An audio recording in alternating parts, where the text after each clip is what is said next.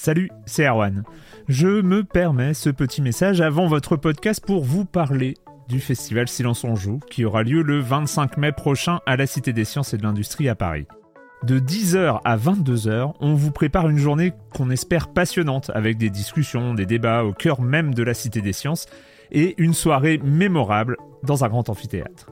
La billetterie est ouverte, le lien est dans la description des derniers épisodes et vous trouverez aussi un lien vers la programmation. C'est 20 euros pour la journée et la soirée, et si vous voulez juste passer nous voir en journée, il suffit d'une entrée classique pour la cité, c'est 13 euros tarif plein avec éventuellement des réductions.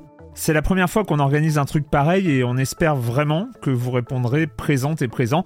En tout cas, nous, on a très envie de vous croiser de rencontrer celles et ceux qui nous écoutent chaque semaine. Rendez-vous donc le 25 mai et je vous laisse avec votre épisode de Silence en joue ou de la bande-annonce ou de Gâchette gauche ou de Dans la boucle. Enfin bref, bonne écoute. Hey, I'm Ryan Reynolds. At Mint Mobile, we like to do the opposite of what Big Wireless does. They charge you a lot, we charge you a little. So naturally, when they announced they'd be raising their prices due to inflation, we decided to deflate our prices due to not hating you. That's right. We're cutting the price of Mint Unlimited from $30 a month to just $15 a month. Give it a try at mintmobile.com slash switch. $45 upfront for three months plus taxes and fees. Promo rate for new customers for limited time. Unlimited more than 40 gigabytes per month. Slows. Full terms at mintmobile.com. Silence en joueur, Juan Cario, bonjour.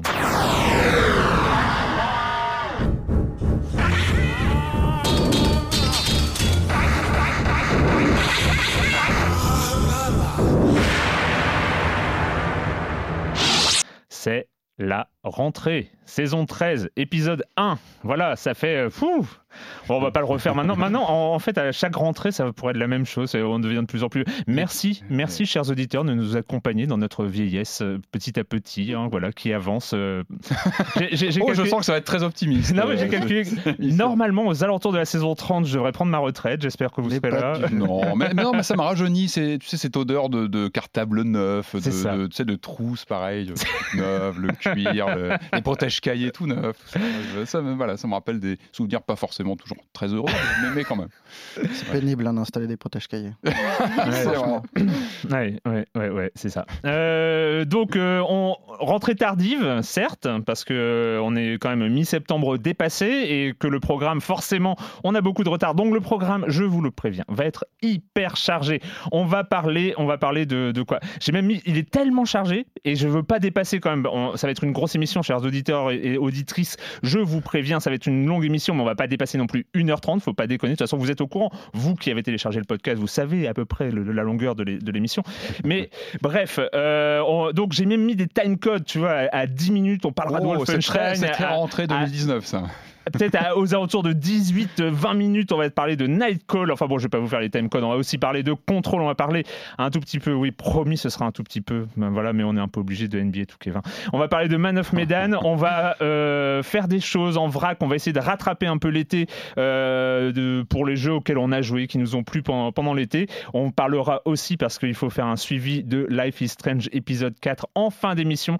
On essaiera de spoiler le moins possible, mais on est en fin d'émission. Si vous n'y avez pas joué, si vous voulez jouer à la saison complète une fois qu'elle sera sortie, vous pourrez passer euh, ce, passage et aux alentours de la 85e minute. Et quand vous ne jouez pas, vous faites quoi? Donc voilà, pour ceux qui euh, veulent passer Life is Strange, on a les timecodes qu'on ne respectera pas. Hein. je, préviens déjà. Euh, et voilà, ça c'est pour le programme et je commence en accueillant trois de mes chroniqueurs favoris. C'est formidable. Patrick Helio, toujours là. Bonjour Patrick. bah, bah, oui, toujours là. Oui. Bonjour Erwan, bonjour à tous. Ça, fait bien plaisir de retrouver tous. Camille Suard. bonjour Patrick. Euh, bonjour. Ah, bonjour Camille. je me mets là, c'est la rentrée. C'est la rentrée. Et en plus, il est tôt, on est, on est complètement hors délai. Euh, bonjour Camille, ça fait plaisir de te retrouver. Pareil. Ouais. Et Marius Chapuis de Libération. Bonjour Marius. Salut Erwan. Et euh, on pense, hein, on pense évidemment à Corentin, hein, qui, n'est pas là avec nous. Peut-être qu'il a déjà téléchargé, qui télécharge depuis le Japon cet épisode. Coucou Corentin. Voilà. Et donc on, on, pense à lui. Et, et voilà et on commence, on commence avec euh, toi. C'est toi qui euh, lance les ah hostilités. Ah oui, ah, oui, non, avec, plaisir, avec grand plaisir. C'est un honneur de lancer les, premières news de cette rentrée avec, 2019. avec des nouvelles de Nintendo. Eh oui, on va parler Nintendo. Alors tout le monde parle évidemment en ce moment de, Zelda, c'est la grande actu, mais il y a d'autres choses, hein, Nintendo, autour de, la rentrée. Alors ils avaient balancé un petit teaser vidéo il y a quelques, quelques semaines maintenant, mm. avec un cerceau en plastique. Qu'est-ce que ça va être que, que, ce truc? Et puis bah, en fait, on se rend compte que bah, Nintendo en ce moment, après, euh, après des remontées un peu acides de VR avec le, le, kit Nintendo Labo VR, tu ah, maintenant, tu l'as essayé au fait euh, Un petit peu, mais euh, on en reparlera. Je pense qu'on on, en reparlera plus en détail. à des remontées de motion gaming, puisqu'en fait, le, ça s'appelle donc le Ring Fit Adventure, ce, concept. Donc c'est un, c'est un, un, jeu qui est accompagné d'un, cerceau dans lequel on enclenche le Joy-Con et puis donc J'avais juste envie de te voir décrire. Hein, C'est pas évident. Alors, j'essaie, continue cette description, c'est trop bien. Je, voilà, j'en suis là aujourd'hui. Donc un cerceau euh, dans lequel on met un des, des, Joy-Con qu'on décrafe de la, de la Switch et un autre qu'on met en, en, sangle de jambe. Et puis bah voilà, on est sur un. Une, ça va, hein, c'est compréhensible. On se retrouve avec une interface de motion gaming, c'est-à-dire qu'on retrouve vraiment euh, un logiciel qui va, qui va prendre en compte les mouvements euh, du joueur. Et, et, donc tout ça va être accompagné par un Ring Fit Adventure qui a visiblement, d'après ce qu'on a, on a pu voir dans les vidéos, vraiment un jeu d'aventure, un peu comme on avait pu avoir les Kinect euh, Sport ou des choses comme ça à l'époque. Et Wii Fit, hein. Et Wii Fit. Ou, euh, Wii Fit. Alors voilà. Remember Wii Fit. Hein. Alors c'est étonnant, d'ailleurs c'est assez étrange parce que Nintendo, moi je, je, je trouvais qu'ils avançaient sur des choses mm. avec la Switch, ils apportaient des, quelque chose de frais, ça avait été mm. vraiment le, le, principe de la Switch. Là, comme je te disais, donc il y a eu la VR qui est revenue un petit peu en, un peu en loose day. Là, je trouve qu'ils reviennent vraiment au motion gaming un peu à l'ancienne. Euh, étrange surprise, je trouve qu'on va voir. Moi, je, je suis pas contre. Attention, je suis pas contre du tout. Je trouve que l'idée de faire bouger les gens, etc. Bon, on sait qu'en termes de jouabilité, c'est pas toujours très concluant, donc on est plus sur quelque chose qui, relève de l'activité euh, physique, etc.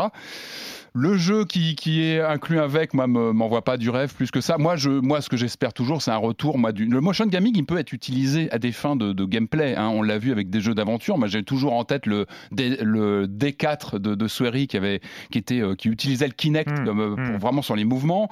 Euh, le, toujours le Zack and Wiki de la Wii qui était lui aussi, qui utilisait le, la Wiimote. Le seul jeu, hein, le seul de Capcom qui, est intéressant. Qui a utilisé la Wiimote de toute la, et alors, la ludothèque de la Wii. Peut-être moi j'ai toujours l'espoir que, que, ces choses-là vont servir derrière, en dehors évidemment de cette euh, proposition sportivo-ludique, hmm. euh, peut-être une finalité de gameplay si des développeurs euh, voilà, s'en emparent et en, fait, en font quelque chose d'original. Donc j'ai cet espoir, on verra ce que ça donne.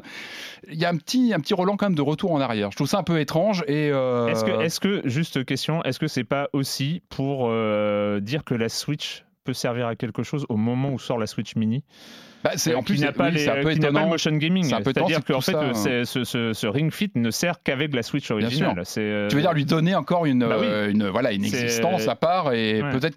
Oui, c'est étonnant. En tout cas, mm. le timing de, de l'annonce est étonnant. Et puis je reste chez Nintendo un petit mot parce qu'il y a eu quand même pas mal d'annonces. Tu disais la Switch Lite, je ne sais plus, on en avait parlé peut-être, je ne sais plus dans la dernière si on avait déjà parlé de la Switch Lite. Bon, bref, une, version euh, compacte, etc. Et puis, on a eu un Nintendo Direct euh, il y a quelques semaines, hein, cet été, au cœur de l'été. Il y a eu quelques annonces de jeux. Euh, voilà, il y a eu plein de jeux. Il était assez musclé, d'ailleurs, ce Nintendo Direct. Il faut reconnaître qu'il était, il y avait pas mal de choses costauds dedans. Moi, j'ai noté le Doom 64, qui revient. Doom 64, c'est quand même un épisode à part dans la, dans la série Doom. On reparlera peut-être de Doom tout à l'heure. Mais voilà, Doom 64, c'était un jeu qui était resté un petit peu à part. C'est vraiment un chapitre qui avait été vraiment fait sur mesure pour la Nintendo 64. Ce qu'on a vu, ça n'a pas été très détaillé. Il arrive en novembre, donc sur Switch, peut-être sur d'autres, on ne sait pas encore. Il a l'air d'avoir été relooké, d'avoir été retravaillé. Enfin voilà, c'est un mhm. épisode qu'on va suivre de, près. Et puis pour moi, l'annonce, moi je suis tombé de ma chaise hein, pendant l'annonce, je n'y m'y attendais pas du tout. C'est Deadly Premonition 2 qui est annoncé pour 2020 euh, sur Switch. C'est complètement improbable. Et moi, ça me fait plaisir, évidemment, parce que Deadly Premonition, je me suis évertué sur ce plateau, ou sur d'autres en, l'occurrence, euh, à en parler. Ce, ce, jeu de, euh, d'open world, d'enquête mal foutu, en même temps fascinant. Donc, il va avoir une suite, donc produite chez Nintendo, toujours Swery aux commandes, le fameux développeur Swery qui, qui, avait bossé sur, sur le titre, sur D4, dont je parlais tout à l'heure sur, sur Kinect. La bonne nouvelle, c'est que ça arrive sur 2020. L'autre nouvelle, c'est que donc le premier est ressorti sur Switch. Ça, c'est la bonne nouvelle. Alors le problème, la mauvaise nouvelle pour moi, c'est le prix. C'est-à-dire que le premier, c'est très bien qu'il ressorte sur Switch allez-y, c'est un jeu Mm. cassé mais qui vaut le coup d'être découvert. Le problème c'est qu'il sort à 30 balles et je trouve que pour un jeu quand même qui date un petit peu, qui a pas été et d'après les retours que j'ai eu, c'est une version qui est pas qui a été repatchée dans tous les sens déjà, ça a l'air compliqué. C'est dommage, il aurait dû être beaucoup plus agressif en termes de prix pour le faire justement découvrir euh, davantage. Euh, donc on voilà, on en reparlera peut-être en tout cas On en parlera des sûrement. sur euh, Deadly Premonition 2 parce que c'est c'est un de mes jeux de cœur et en tout cas très attendu sur 2020. Voilà. Euh, ce jeu-là, il fait partie des, jeux, évi- évidemment, on, rentre, donc on, décale un petit peu hein, les, les sorties, on parle un peu en retard, on essaie de rattraper notre retard, promis, d'ici 2, 3, 4 semaines, on sera à peu près à jour. Euh, donc ce jeu-là, on en parlera la semaine prochaine ou la semaine d'après, on ne sait pas encore, mais c'est Borderlands 3, il y a Yes. de l'actu, Camille. Oui, de l'actu un petit peu fâcheuse, parce qu'en fait, euh, du coup, il y a un gros problème avec euh, l'exclu Epic Games. Euh, en fait, euh, un problème de connectivité entre l'Epic Game Store et le cloud, ce qui fait que ça empêche la sauvegarde des données. Alors, euh, ce qui, en fait, les joueurs ont vu leurs heures de jeu disparaître comme ça euh, par Hmm. enchantement. Euh, donc, rappelons que c'est une, une exclue de un an Hmm. euh, et que du coup, bah, les détracteurs de l'Epic Game se frottent les mains, évidemment, sans doute. Alors, 2K, sa réaction, c'est, euh, ça a été de poser un patch, mais de, de prévenir le- les joueurs de rester très vigilants et de préférer une sauvegarde en local sur leur PC. Même, Euh, Ils ont fait- ouvert aussi une page dédiée pour euh, récolter tous les problèmes, mais euh, Et une voilà. cellule psychologique Une cellule psychologique, tout à fait. Excuse-moi, les, les sauvegardes sont perdues, c'est ça? Ouais, c'est ça, Ah oui. perdu. Ah oui, ça, ça Donc pique, euh, ça plusieurs pique, heures hein. de jeu, Ah, ça- comme ça, ça fait C'est très très, très mal. dégoûter du jeu, en fait, tu reviens plus une fois que tu Hmm. perds, ça Ben, c'est un, violent, c'est ouais. un peu le problème, ouais. Et donc, euh, mais le seul truc que je comprends pas, c'est par exemple quand tu sauvegardes un jeu sur Steam, tu Oui. fais une sauvegarde locale et une sauvegarde Ouais, dans le cloud. Ouais. elle se- Et là, en fait, c'est c'est juste des, un système où ça sauvegardait que dans le, Ouais. que dans le cloud. Ouais, ouais. Ah oui, c'est c'est chaud. déjà. Oui, c'est un, c'est un peu embêtant, oui. Ouais. Donc Bon. ils sont en train de voir avec Epic Games pour essayer de résoudre euh, totalement le problème, mais bon, en attendant, euh, il vaut mieux faire attention. hein. D'accord, bah, vous êtes prévenus. euh, D'ici euh, qu'on en parle, on en parlera de Borderlands, Borderlands 3. Euh, vous êtes prévenus. Euh, et euh, Marius, on va quand même évoquer un petit peu euh, côté euh, Rockstar. Ouais, vous avez aimé Steam, vous avez aimé GOG, vous avez aimé Itch.io, vous apprenez à aimer Epic. Sinon, il y a aussi Battlestar, Origins pour EA, Xbox pour le Game Pass, Battlestar, a- c'est quoi ça euh, Battle.net, Battle.net, ah oui, d'accord. ouais. Bah oui, pardon. pardon. Uplay, euh, que sais-je. Si, il y a même Bethesda avec son, son exclu. J'ai, moi, j'ai plus de place sur mon bureau. Mon bureau est pollué. Alors, il, faut, il va falloir que je les range. On doit pouvoir faire un. Enfin, il faut que je fasse un Bah, il y a des agrégateurs truc, maintenant, enfin, ouais, il mais- faut que je- Parce que là, c'est. oui. Et maintenant, donc, il y aura le launcher de Rockstar. On voit pas trop, trop à quoi il va servir pour l'instant, puisque les jeux, ils existent, on les Sur a déjà, il n'y a euh, pas de nouveauté. Donc, Mhm. peut-être que si ça conduit à la sortie de Red Dead 2, ça peut avoir un sens. Ça peut être. euh, Mais pour l'instant, c'est juste un launcher pour avoir droit à récupérer San Andreas gratuit. Et, Ouais, euh, c'est ça. Ouais. Et pouvoir, pas, pas euh, mal. Hein. pouvoir choper les- les VC, enfin les, les monnaies virtuelles dans, dans GTA V. Et je crois que ça propose le cloud save aussi. Oui, il y a du cloud Et save puis par ça, défaut, ça, ouais. euh, voilà, ça réunit tous les jeux Rockstar qu'on a sur les différentes plateformes, je crois. Donc, oui, mais est-ce que t'as vraiment besoin qu'on te réunisse avec Non. un nouveau Mais launcher c'est-à-dire, mais c'est-à-dire si tu as acheté GTA 5 Ouais, sur non, Steam. Ça, ça c'est bon, il, est, il transfère directement sur le launcher. Mais il reste sur Steam aussi. Enfin, il est Oui, dans ton Steam bah, et il se retrouve aussi là, en fait. Eh, mais il faut qu'il faut se calmer, les gens. Voilà. faut se calmer. En hein. fait, c'est comme les boutiques, les stores. Tu vois, je sais pas, telle marque a un store Mm. dans, tu vois, en ville. Et ben là, c'est pareil. Tu rentres dans le store euh, Rockstar alors que tu peux trouver les, les, les choses ailleurs. Chacun crée son petit environnement avec son système de news, de, de bonus. de- Et pour, pour les ceux fans qui- de Rockstar. Après, c'est une marque qui, qui, qui, a, une telle, euh, une telle, Mm. enfin, une telle Bah, aura. disons que ça peut euh, avoir du sens quand tu lances. Enfin, si tu lances Red Dead 2 euh, ouais. sur Ah PC. bah, et que tu, tu Sans- tapes direct. En exclu, en fait. Il faudrait qu'il Ouais. y ait une exclu dessus qui fasse que les gens. Et là, du coup, San Andreas sert aussi, enfin, sert aussi de. Euh, alors, euh, et, et pour ceux qui sont sur, euh, sur, sur Mac, sur Apple, il y a un nouveau launcher qui va sortir aujourd'hui, au jour où on enregistre. Euh. C'est euh, hier pour ceux qui nous, en- qui nous écoutent le jour de la sortie. Donc c'est le 19 septembre. Euh, c'est Apple Arcade. C'est, ça semble assez mouse et en même temps, enfin, c'est C'est bizarre. 5 euros par mois et tu as pas mal de jeux. Et euh, j'ai pu regarder un petit peu hier euh, Mhm. et tu as pas mal de trucs super, super sympas. Ouais. Mhm. T'as Benes Steel Sky qui Eh oui. qui est, Il est façon, c'est pas une exclue, hein. c'est, ça va sortir sur les... Il a quand même été pas mal orienté dessus, je crois. Il, mm. je sais pas, il est pas sorti, pas encore. Non, pas encore. mais tu serais au bah, courant, Patrick. Bah, c'est aussi le but, hein, je pense, de, Apple, mm. c'est de, aussi d'avoir un catalogue. C'est ce qu'ils annonçaient, c'est de fermer, comme, bah, comme fait toujours Apple, c'est de fermer, surveiller les contenus, de, d'alimenter à leur façon. Mm. Enfin voilà, ça va être ça, ça va être, je pense, une sorte de garantie de qualité, en tout cas d'avoir des, des, titres calibrés pour un certain public. Il y a un jeu qui s'appelle What the Golf et qui est complètement barré, qui, qui rappelle un peu Katamari et, dans l'idée, et c'est plutôt pas mal. Alors je sais pas, il devait intégrer des titres qui étaient normalement free to play, qui devaient passer donc euh, mm. dans ce schéma qui est complètement différent. Donc il faudra vérifier comment les jeux sont retravaillés, refaçonnés, retaillés pour s'intégrer à cette offre qui est finalement une sorte de Netflix euh, du jeu vidéo. On revient sur ce, schéma. Ah. Bah, ça s'inscrit dans un truc plus large euh, de la part d'Apple qui va lancer son propre euh, service de streaming de vidéos. Et en fait, il crée vraiment, enfin, il continue à développer leur écosystème. Mm. Vous êtes chez nous, vous ne partirez plus de chez nous. C'est ça. C'est ça. Euh, bon, bah merci. On va commencer euh, le programme avec un jeu qui est sorti au milieu de l'été, euh, qui, qui n'a pas eu un succès peut-être monstrueux et tout ça, mais qui est aussi intéressant pour, sur, sur, sur, pas mal de points. C'est Wolfenstein Youngblood. All right, Jess, what's the plan? Find our dad and kill Nazis.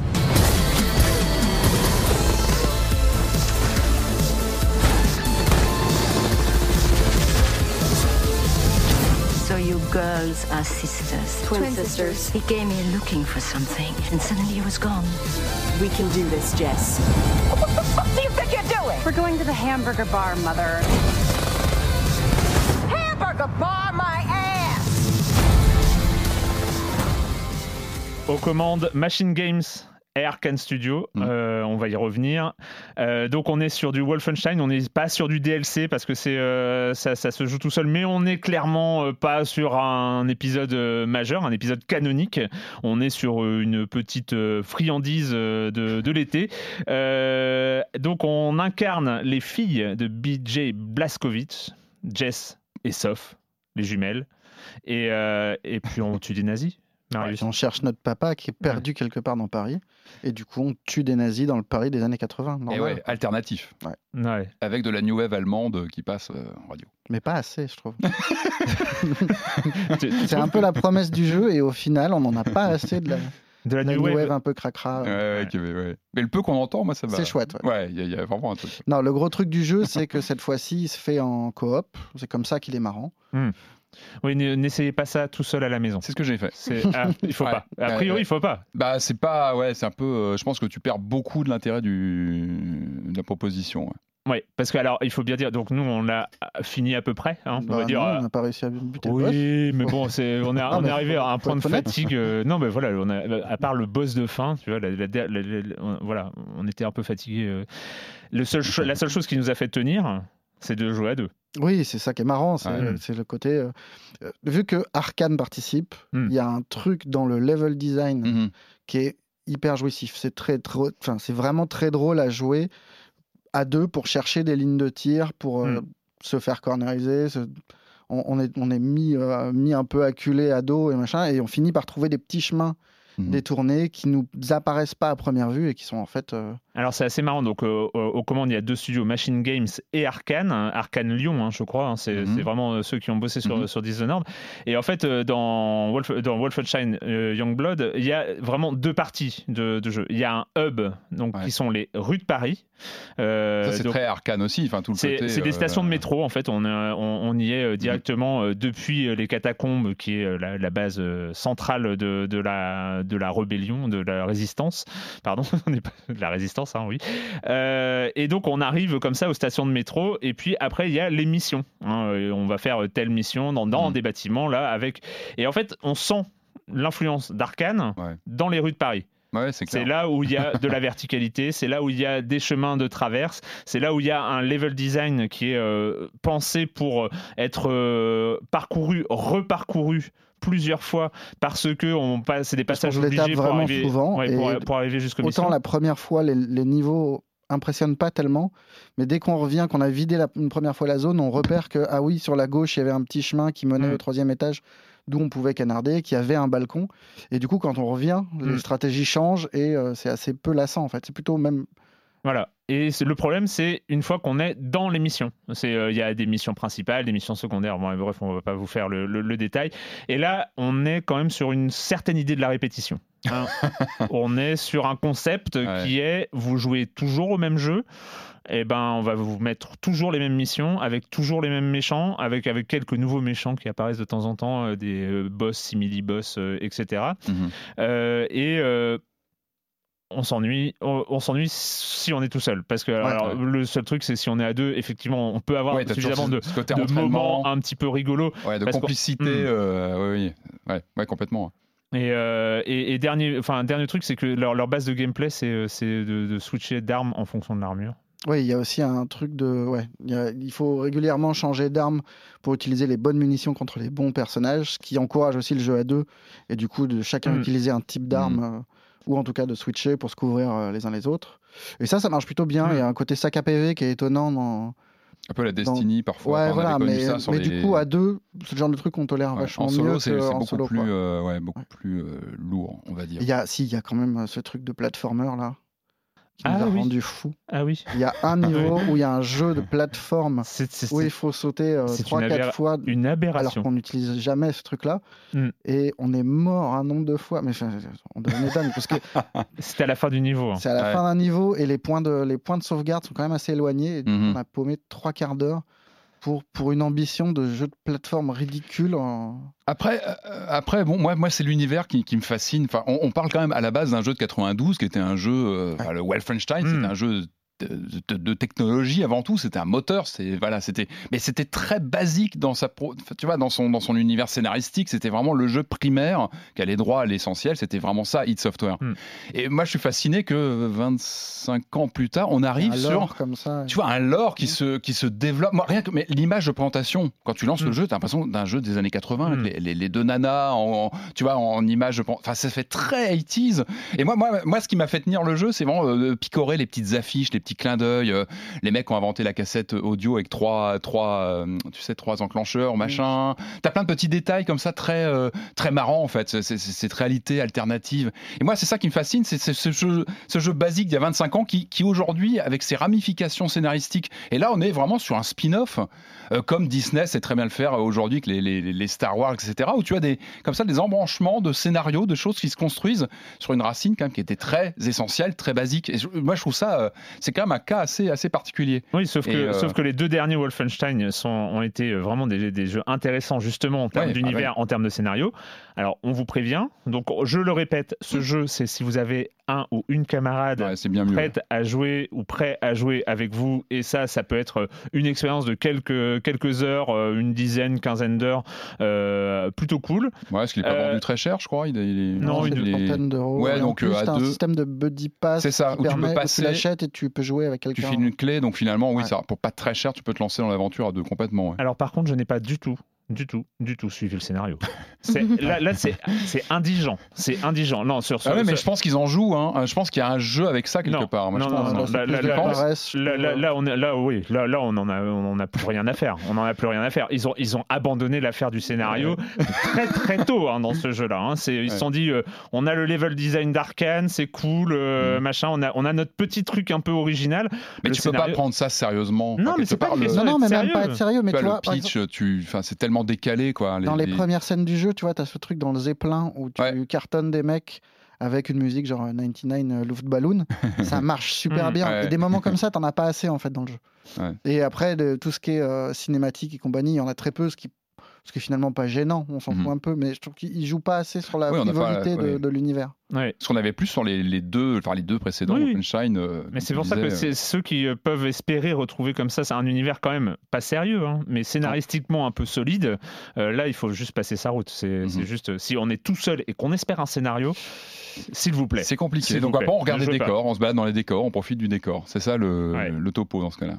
Un autre jeu de l'été que nous n'avons pas lancé avec un, avec un son, parce qu'il y a surtout de la musique. Un autre jeu de l'été qui est sorti, je crois, fin juillet. Euh, c'est c'est un jeu d'un studio basé à Lyon qui s'appelle Monkey Moon, qui s'appelle Nightcall. Nightcall, jeu qui a été très très mis en avant à l'E3 2018, je crois, de mémoire, mhm. qui était dans la conférence Microsoft, si, si, je mes, si mes souvenirs sont bons. et donc, qui propose d'incarner un chauffeur de taxi à Paris. Patrick. Ouais, très attendu. Moi, j'en attendais beaucoup parce que y a, déjà, il y a une patte visuelle. C'est les premières choses qu'on avait vues lors des, des, des, conférences ou autres où il apparaissait. C'était déjà une patte graphique euh, enfin vraiment marquante. Puis un jeu dans Paris, quand même. Mm. C'est pas. Ah, si, on en parlait à l'instant. un autre jeu dans Paris, c'était le euh, c'est relativement rare. Et puis là, moi, moi il, il, coche un peu toutes les choses que j'aime bien en termes d'ambiance le polar, l'ambiance noire, euh, une enquête dans Paris. Ça fait beaucoup de choses, moi, mm. pour, que, pour que je fonce. donc, l'idée, c'est qu'on. Donc, on on incarne un chauffeur de taxi euh, qui fait euh, une rencontre avec un tueur en série dans Paris qui, reprend du service quelques mois après et qui va être chargé d'enquêter euh, au fil de ses, courses sur ce qu'il se passe autour de, ce meurtrier qui, voilà, qui arpente qui arpente euh, l'asphalte de Paris. Donc voilà, tout ça, vraiment, encore une fois, on a un look. Ce jeu, il a un look noir et blanc, quasi monochrome, euh, très tranchant. Euh, je trouve qu'il, c'est vraiment son, là où il est fort, c'est qu'il développe l'ambiance. Je trouve qu'il y a une ambiance parisienne. tu vois, j'ai pris quelques notes. Je trouve qu'il y a, il y a, il y a, une géographie même parisienne, un peu presque mythologique. On parle du, moi j'adore ça. Tu vois, le Paris mm. écrit comme dans les polars où on te raconte, on te parle de Paris. Il n'y a pas tellement de mise en scène. Finalement, le jeu, il est, il est plutôt resserré dans dans la voiture. On, a, on incarne ce personnage et puis surtout on fait des rencontres. Tu as, ces petites images comme ça qui s'intercalent. De, oui, tu as des petits flashs comme ça. et surtout on parle de, Paris. C'est très, très on parle de Paris. on a une géographie parisienne que je trouve, moi, qui me fascine toujours. Tu vois, ça fait 15 ans que j'habite Paris, je suis toujours fasciné par la géographie parisienne. Et, le jeu le met bien en scène, ça, quand tu te balades avec ton taxi, tu rencontres de telle personne qui est dans un quartier. Ça fait beaucoup plus de 15 ans que tu habites à Paris Un peu plus, mais, mais, mais pardon. mais euh, mais, euh, mais euh, tu m'as coupé là. Mais du coup, voilà, tu, tu, as cette, tu, voilà, tu, tu, as les différentes ambiances de, de, de quartier de, de, Paris. Ça, je trouve que c'est très bien fichu. Et surtout, on a cette tranche de vie. On a cette tranche de vie. Moi, pour moi, chaque course, c'est une rencontre avec des personnages. qui, il se passe toujours des choses. Et ça, c'est vraiment une force du jeu. après, c'est après que ça se gâte, en fait. Euh, mais c'est, enfin, c'est non seulement il y a des personnages qui sont très forts, mais c'est aussi un jeu hyper contemporain. tu as un côté pareil, très mythologique, mais les gens que tu rencontres ah, ont tous une voix hyper forte. Et euh, tu vas rencontrer euh, des, des, couples qui te parlent de GPA, tu vas parler du 13 novembre, tu vas parler de, de avec des gens dépressifs, avec d'autres qui sont juste mélancoliques. Tu as un truc très humain, mais vraiment humain, pas juste trop écrit ou hmm. c'est très impressionnant. Il a un look vintage dans son apparence, mais c'est vrai ce que tu dis, il est très ancré aujourd'hui. Et ça, c'est encore une fois, ça, ça revient sur le pari d'aujourd'hui, raconter, parler, ça c'est intéressant. Et il s'autorise aussi des digressions un peu euh, surnaturelles, surnaturelles, euh, euh, poétiques. Moi, hmm. j'ai eu une course avec un client japonais qui hurle ah en japonais. Oui, c'est génial. Tu ne comprends rien, mais tu as quand même une émotion qui passe pendant tout le long du truc et c'est incroyable. Enfin, la fin de cette très, course, chaque course c'est une petite histoire, c'est pas un mini-jeu à chaque fois. Et c'est fascinant ça parce que effectivement cette rencontre, je l'ai faite aussi, elle est touchante. Ouais. Ouais, à la fin, tu comprends, tu euh, comprends, ça, tu, sa frustration. Un animal aussi, tu peux rencontrer un animal, tu peux rencontrer euh, des, des, choses surnaturelles. Donc voilà, il y a une ouverture sur, sur les rencontres possibles. Ça, c'est fascinant. Et vraiment, tu, tu, te régales à chaque rencontre. Ouais, as un le plaisir à écouter, à, à, consoler les gens. Pour moi, le, après, ça déraille. Mais moi, j'aurais voulu être un, un, jeu de taxi, point et se balader et faire le taxi. Ouais, un jeu narratif et basta. Ça ou un jeu de coiffeur, parce que quand tu vas chez le coiffeur, tu parles aussi beaucoup avec ton coiffeur et tu mm. as aussi des, des, discussions sur le quartier, sur les gens, etc. Tu parles avec le. Bah, ça permet de bouger quand même un ça, peu. Ça permet de bouger, mais bon, il y a, y a, aussi des endroits de discussion qui pourraient être mis en jeu vidéo. Voilà. Euh, non, le problème, c'est que tout ça, malheureusement, euh, prend euh, prend scène dans une histoire d'enquête et c'est là où ça se corse en fait. C'est que moi, c'est ça a été pour moi le, le, le truc, le, le, point où vraiment à chaque fois, j'ai ah mince, c'est vrai qu'il y a une enquête à faire et c'est vraiment les moments qui me remenaient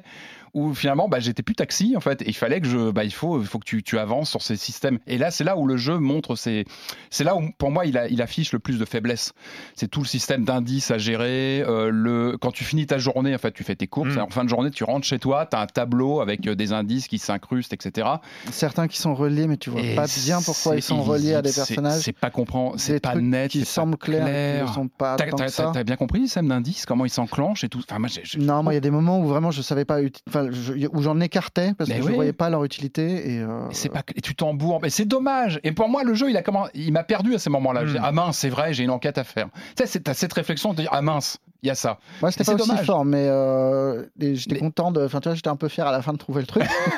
et la fin est très, très, très belle. En revanche, le, moi, je trouve que le vrai, vrai, vrai, vrai problème, c'est que des enquêtes, t'en as trois. Mm. La première, tu la boucles ou tu la boucles pas, c'est pas grave. Mm. Tu, peux tu peux passer au deuxième euh, cas, on va mm. dire.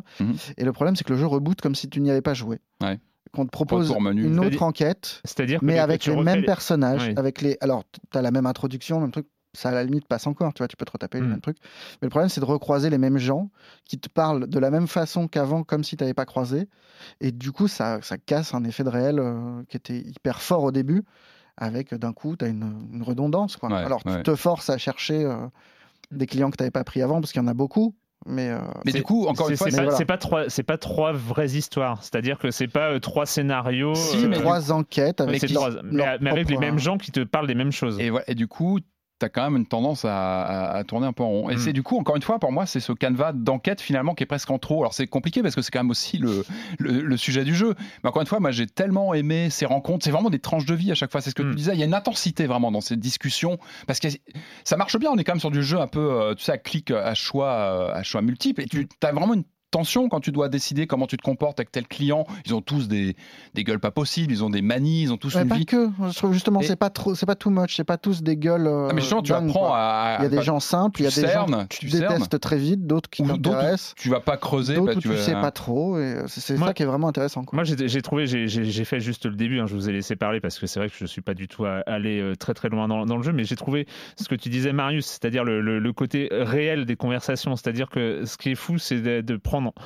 il y, a toujours ce décalage, ce, paradoxe un peu du jeu vidéo hein, qui euh, mhm. nous a tellement appris à, être dans des univers fantaisistes, à être dans des, univers un peu édulcorés aussi, parce que le jeu vidéo, c'est, euh, il y a eu tout le débat euh, d'Ubisoft et les autres où on, ne fait pas de politique, les, Call of Duty et ce genre de choses. C'est-à-dire, le jeu vidéo, c'est, a toujours été très très éloigné de, la réalité, a toujours été très frileux pour parler de la société, pour parler de, quand même, enfin. Là, je oui, sais. Oui, oui, non, très frileux, ça c'est d'accord, mais tout est plus ou moins politique. ah oui, non, mais moi, le Touquet, mm, euh, bien sûr, pour moi, c'est un grand jeu politique. Bien sûr. Ah bah là, il est, il est, le jeu, là, il est, politique, clairement. Mais, mais, ah bah là, c'est assumé, c'est ah bah, vivant. Il, il, aborde frontalement des sujets, des gens de euh, droite, comme tu disais, d'actualité. Non, mais c'est pour ça que la première course que, que j'ai fait, où j'ai pris en, course un avocat, et, euh, et on a une discussion sur la justice.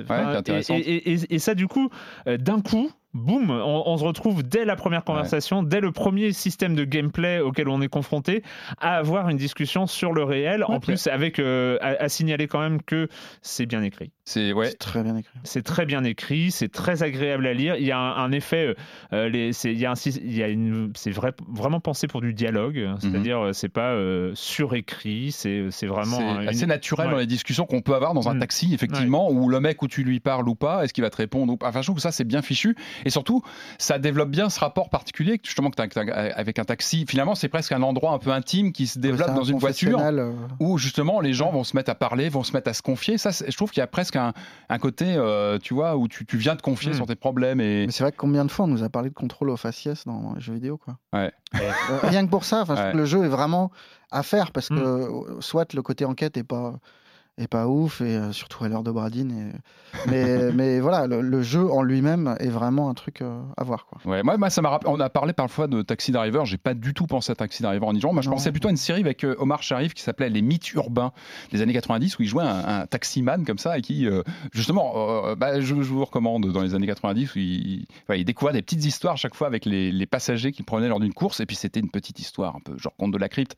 Et en tout cas, voilà, ça, ça pose toujours cette question de de ce rapport au taxi auquel on, va se confier, voilà, parler de choses avec qui on, dont on ne parlait pas forcément avec d'autres. Ça s'appelle Nightcall, c'est sur euh, PC et euh, sur Mac. Et Mac. Et, peut-être console, je crois qu'il y avait des portages console prévus à venir. C'est tout à fait envisageable. on voit que c'était euh, dans le pipe. Et c'est la rentrée, c'est le moment de retrouver euh, enfin, enfin c'est pour la deuxième saison hein, maintenant. Est-ce qu'il va durer la deuxième saison? Maintenant, il a, duré une saison entière. On sait qu'il peut le faire, donc c'est avec un vrai plaisir qu'on euh, accueille euh, la chronique de Jérémy Kletskin, la chronique jeu de société. Salut Jérémy.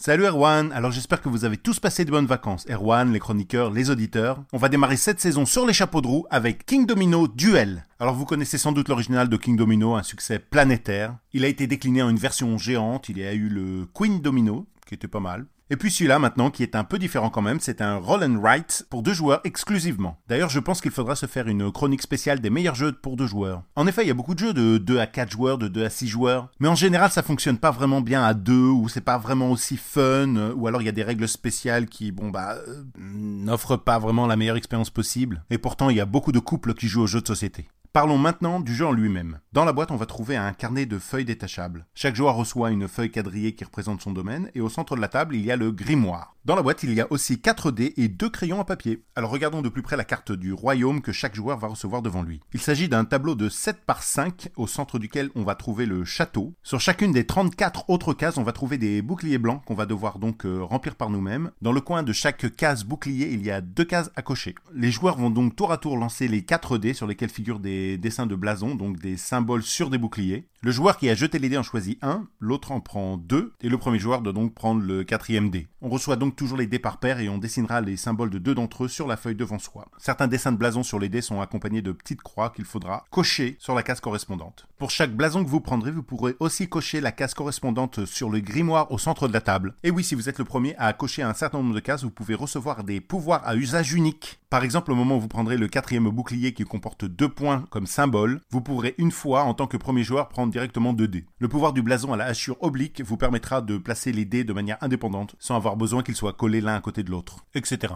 Et voilà, pour calculer les points à la fin du jeu, il suffira de multiplier la surface de chaque domaine par le nombre de croix qui y figurent. Les auteurs Bruno Catala évidemment, mais aussi Ludovic Maublanc qui l'a rejoint sur cette édition, et Cyril Bouquet qui a magnifiquement illustré ce jeu. J'ai eu la chance de le recevoir un petit peu à l'avance, mais il vient juste de sortir là, le 6 septembre. Hein. C'est édité chez Blue Orange. Et avant de finir, je voudrais faire un énorme bisou à Monsieur Fall, mon prédécesseur à cette chronique, qui a en effet depuis septembre décidé d'arrêter Trick Track pour se lancer dans une carrière plus littéraire. Je vous invite comme moi à le suivre sur YouTube, sans lui je serais pas là à faire mes chroniques, j'aurais pas édité de jeux, je ne me serais pas à ce point intéressé aux jeux de société. Allez, à très bientôt. Bye bye Bye bye Jérémy. Et effectivement euh, ben, on, se rejoint. J'avais aussi prévu de, parler et d'évoquer Monsieur Fall hein, donc euh, euh, qui, a, qui a annoncé son départ définitif mm. de, de Trick Track. On savait qu'il avait revendu sa société il y a quelques temps déjà. Et là il part. Et je vous conseille effectivement comme Jérémy ses chroniques sur YouTube qui s'appelle Fatéor. Il en est au 14e épisode. Bon après ça c'est pour les gens qui ont envie de retrouver cette, ce, ce, timbre aussi particulier particulier euh, de, Monsieur Fall. Euh, donc voilà, qui euh, sa vie après le jeu, qui reste quand même très très connecté au jeu si, si vous voulez découvrir ce qui là en tête. Bah, c'est le moment, voilà, c'est un peu le jeu de la fin de l'été. J'allais pas dire le jeu de la rentrée parce que c'est le jeu de fin août, je crois. C'est tout, fin août. c'est le nouveau titre de Remedy. Remedy, évidemment, c'est Max Payne, c'est Alan Wake. C'est aussi, hein, il faut le dire, Quantum Break. Il ne eh, faut pas oublier. Il faut pas oublier. Hein. Euh, euh, c'est euh, à la tête de ça, enfin je sais pas si c'est à la tête ou juste au scénario, enfin c'est Sam Lake hein, qui, avait qui avait bossé notamment, sa tête c'est celle de ah, bah c'est celle de Max Payne. voilà, donc c'est ça s'appelle ça s'appelle Control. You called me. So here I am. I see Things change when you become director. Something's coming. Something unbelievable. Unknowable. Chaos of biblical proportions. Alors, euh, euh contrôle, Allez, je, je, je, je, suis pas gentil, c'est toi qui vas raconter l'histoire, Camille. Ouais. Oula. Je prends des notes, hein, je vais prendre des notes. un challenge euh, que j'accepte. Ok. Déjà, là, en écoutant euh, l'extrait, je me dis que j'aurais peut-être dû laisser la version originale. Parce que la version française, c'est pas trop ça. Hein. c'est le jeu d'acteur est un peu too much. Ce qui est dommage pour un jeu Remedy en plus. Ouais. Et, et, point, euh, juste euh, après, je te laisse la parole promis, mais il n'y a aucun lip sync en, en version FR. Et moi, c'est ce qui m'a fait passer à la version originale. Mm. C'est que quand tu es en version française, ce qui est la version par défaut, donc euh, si tu changes pas mm. dans les petits réglages, c'est machin. En fait, tu as des lèvres qui bougent, mais vraiment, c'est hyper chelou en fait. Oui, c'est bizarre. Puis bah, même les sous-titres. à la limite, ça peut participer à l'ambiance un peu éthérée du jeu, mais ah, oui, je pense oui, pas oui. que ce soit voulu. C'est vrai. Allez, explique-nous l'histoire. Pour parler de contrôle, c'est pas évident, mais on va essayer d'y aller euh, petit à petit. Donc, on incarne Jessie, ou Jess, je sais plus, euh, qui se retrouve au bureau fédéral de contrôle. Elle est nommée nouvelle directrice, mais elle est surtout là pour rechercher son frère. Euh, elle soupçonne que le bureau soit responsable de sa disparition. Et elle se retrouve du coup dans ce qu'on appelle l'ancienne maison. Et cette ancienne maison est abritée par, qui abrite une menace qui s'appelle le IS, qui est, comment dire, comment on pourrait expliquer ça, ça Une force occulte? Une force occulte qui euh, hmm. contamine un petit peu. Euh, le mystère. Ouais, c'est ça, c'est le mystère. Mystérieux. Et, euh, et, parlons un peu d'architecture, parce que l'architecture a une place vraiment très centrale dans le jeu. Alors les lieux, ils sont empreints d'étranges, ça, voilà, avec des altérations dimensionnelles qui transforment l'espace en forme géométrique. ça joue vraiment tout le temps avec notre perception et tout, tout change sous nos yeux. Et euh, du coup, on est rapidement désorienté. Euh, on a une carte, mais euh, je ne sais pas vous, mais moi j'ai eu beaucoup de mal à m'y repérer. Mm. pourtant, chaque endroit est spécifique, il y a vraiment des décors très différents. Mm-hmm. Mais même quand tu regardes la carte, tu as du mal à savoir dans quelle direction tu te, tu, tu te diriges. Donc c'est pas très évident et en fait tu t'y perds mm. totalement. Puis à cela cela s'ajoute le, côté un petit peu Metroidvania qui te, qui t'emmène un petit peu fouiller un peu à droite à gauche et à revenir et à. On est, aussi sur un jeu à hub. Hein. Ouais. Enfin voilà, c'est un peu le sujet aussi. Euh, oui, totalement. Et en plus à ça, ça s'ajoute euh, d'autres dimensions. Tu as par exemple le, plan astral euh, qui t'apparaît un peu comme un rêve ou plutôt un cauchemar. Mhm. Et où là, il y a vraiment. Enfin, c'est très difficile à expliquer. Il faut le voir en fait pour le croire, mais voilà. Mais au-delà, c'est que dans, cet univers, au moins, on peut lui accorder ça original. Ah oui. Hein? On va, on va, c'est pas, même pas péjoratif. On lui accorde le, son, son originalité. Le but du jeu. Tirer sur des machins. Non, c'est ça? Oui, moi je trouve que c'est tout le problème, c'est que le jeu se lance sur euh, une mystique euh, propre, euh, nous envoie plein de charabia fantastiques Bon, à la limite, pourquoi pas si ça se développe, si ça, si ça prend de l'épaisseur, mais au bout de 10 minutes, en fait, on se retrouve à tirer sur des mecs parce que, évidemment, on trouve des mecs un peu des mecs Bienvenue chez Remedy, euh, les des mecs qui, qui, sont comme nous, mais pas vraiment, eh parce que euh, tout le côté mystérieux qui peut naître de, de, bah de, de cette histoire de, de vieille mm. maison, d'endroits qu'on ne trouve que si on ne le cherche. Et, mm. En fait, c'est juste qu'on a affaire à des méchants qui apparaissent en rouge euh, quand ils sont transformés. Alors graphiquement, c'est assez joli parce qu'on mm. on a, on a un jeu sur, de, direction artistique qui tranche entre le côté très gris et bureaucrate de, l'environnement où on est et des, éclats très rouges et noirs, très mm. graphiques. il est racé, ouais. visuellement, il y a, y a, vraiment. Et puis techniquement, il est vraiment bien foutu, quoi. Mm. Mais. Euh, mais Bandit, on avance vraiment contre. Enfin, moi, j'ai vraiment avancé contre l'histoire, quoi. J'avais l'impression, plusieurs fois, j'ai lu ailleurs que le truc était comparé à du David Lynch. Et moi, je, suis désolé, c'est un mauvais X-Files, c'est une fanfiction de X-Files. Un mauvais pas mal. enfin, c'est crado, quoi. Tout ça pour, enfin, on, développe tout un univers très mystérieux pour ensuite nous envoyer réparer des pompes euh, hydrauliques euh, qui sont cassées et évidemment il y en a trois qui sont cassées. Bah, voilà, il y a une espèce de, de, normalité dans le jeu vidéo euh, autour de cet environnement assez. Il y a peut-être un côté un peu prétentieux, hein, je pense, bah, dans, le, dans, tu vois, dans tout le bagage scénaristique au début, tout ça. Bah, ça se veut peu accessible en fait. Voilà, et fort. Est-ce que c'est vraiment justifié? Et Camille. Surtout que pendant tout le long, tu. Enfin, moi, j'ai pas compris, compris grand-chose, hein, je, hmm. l'avoue. Et euh, ça, ça, reste tout le long, et même euh, sans spoiler, même à la fin, tu. Ouais, d'accord, ouais. tu t'es un peu moqué de moi, en fait, ou comment ça se passe euh, je suis trop débile, je peux pas comprendre, j'ai pas le droit de, de, savoir. Enfin, c'est. Mais la force, au-delà donc de cet univers qui a l'air tellement central, c'est ça qui est très étrange dans ce contrôle, c'est que l'univers est présenté comme étant central à l'expérience. Hein, mhm. euh, c'est on va on, va blower votre mind. Vous allez vivre une expérience paranormale. C'est ça. Non mais il y a, y a une sorte de, promesse comme ça. Mais non, c'est quoi contrôle? Bah, c'est Carrie à la Cogip. Bah, pour moi, c'est vraiment ça. quoi. C'est vraiment oh. Carrie qui se balade dans les, dans les bureaux de la Cogip.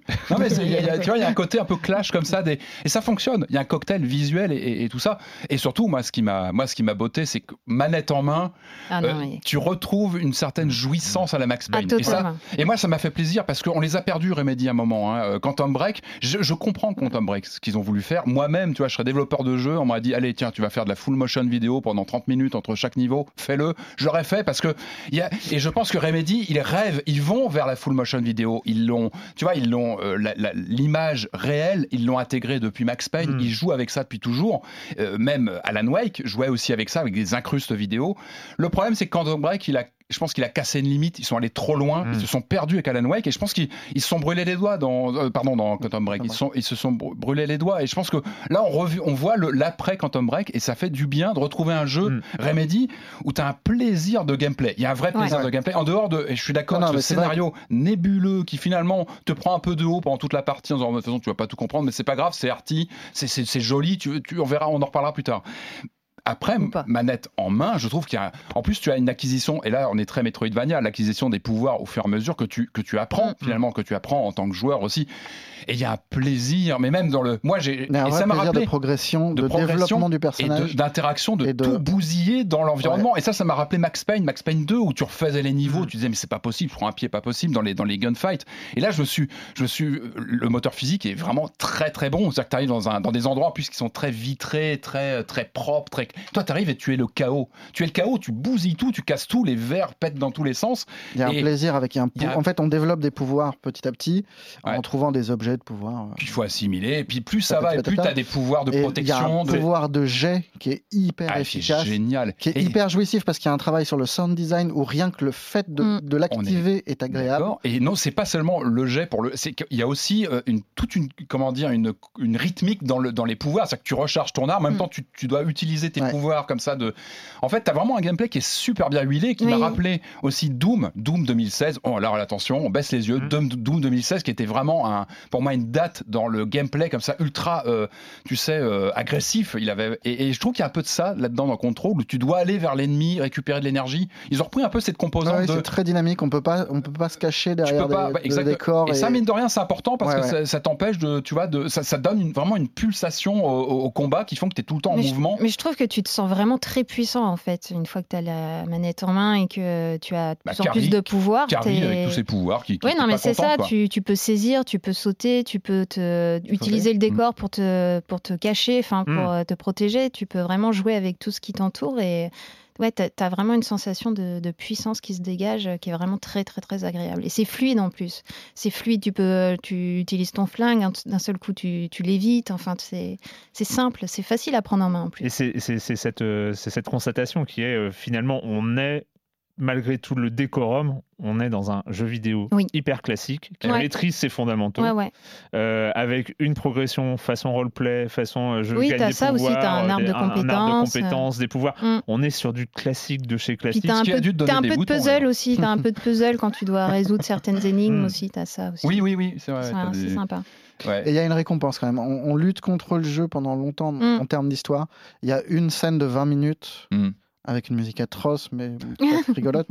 mais une scène vraiment à la Inception où autant on nous, on nous fait miroiter un univers très complexe avec des, des mondes alternatifs et mhm. compagnie, en final, pas grand chose. Et il y a une scène qui est très très forte à la fin où le décor. Euh, devient un, hmm. élément de gameplay euh, super jouissif. Quoi.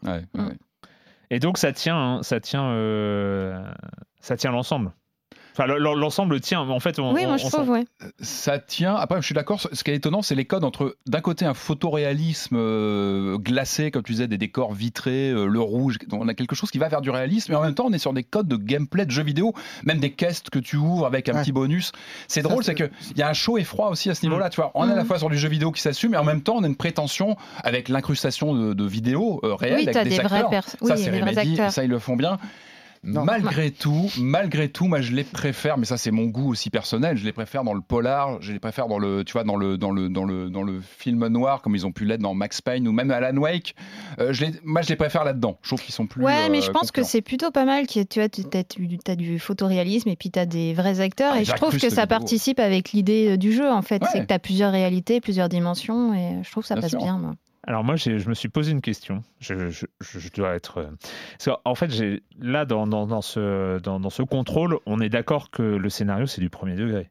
C'est-à-dire, bah ils, font pas du lol. Enfin, parce que y a non. Ah, non, je pense pas. Ils se prennent très au sérieux. Je pense qu'ils se prennent très au sérieux. On est d'accord. Moi, je, suis arrivé à cette conclusion-là. Et en fait, je dois vous avouer que j'ai pensé, mais j'ai pensé pendant, pendant 15 ans. Ça, date de 2003. Hein. C'est 16 ans maintenant. J'ai toujours pensé que le côté film noir de Max Payne était du second degré. Parce que, euh, enfin, je, je l'ai toujours pris comme ça. Pourquoi du second degré? Parce que le ah, tu as joué avec les codes non mais parce que euh, le non je suis désolé euh. Max Payne c'était le flic dépressif alcoolique dont on a tué la femme euh, qui est seul la nuit dans New York et il pleut Peut-être, ah bah, non mais peut-être, mais il le faisait très bien. Et puis il y avait un petit soupçon surnaturel, un peu malaisant pendant toute l'aventure. Ouais, mais moi j'ai toujours bien avec ça. Hein. J'ai toujours considéré que c'était trop gros pour être du premier degré. C'est-à-dire que euh, la proposition de Max Payne, surtout Max Payne 2, euh, j'ai toujours dit ouais non mais c'est bon, vous en faites trop. Et, j'ai toujours pris Max Payne 2 avec une distance, mais pensant très sincèrement que Sam Lake euh, et que Remedy avaient cette distance-là. Et en fait, en, en, jouant à Control, je me suis dit mais non, Max Payne 2, c'était du premier degré. Quoi. Il pensait, il pensait faire un film noir, un jeu vidéo film noir euh, et tout ça. Et, c'est le truc qui m'a peut-être le, plus interpellé. C'est, je me suis dit, en fait, ils ont aucun humour ces gens-là. Ils ont aucune distance par rapport à, bah, leur, à, leur création. Encore une fois, je pense que ça passait mieux avec Max Payne et Alan Wake parce que je pense qu'ils étaient peut-être plus à l'aise avec l'univers, peut-être que ça s'y prêtait mhm. mieux, peut-être que en tant que joueur, tu recevais différemment aussi, tu vois, l'interprétation, le côté peut-être un peu littéraire, notamment au début du jeu, la, mise en situation, etc., plutôt écrite, euh, passait mieux sur Alan Wake ou un... Après, le gameplay, je le trouve bien meilleur qu'Alan Wake, par exemple. Le gameplay de, contrôle est bien plus fin, et surtout les mécaniques, la rythmique, elle est beaucoup plus jouissive qu'un Alan Wake qui était super décevant à ce niveau-là, qui était très répétitif, qui était très euh, et surtout très réduit dans son mm. gameplay, dans son dans sa prise en main. Moi, ce que j'ai beaucoup aimé aussi, c'est euh, que euh, j'ai toujours eu cette interrogation sur la, 3D du jeu vidéo, en fait.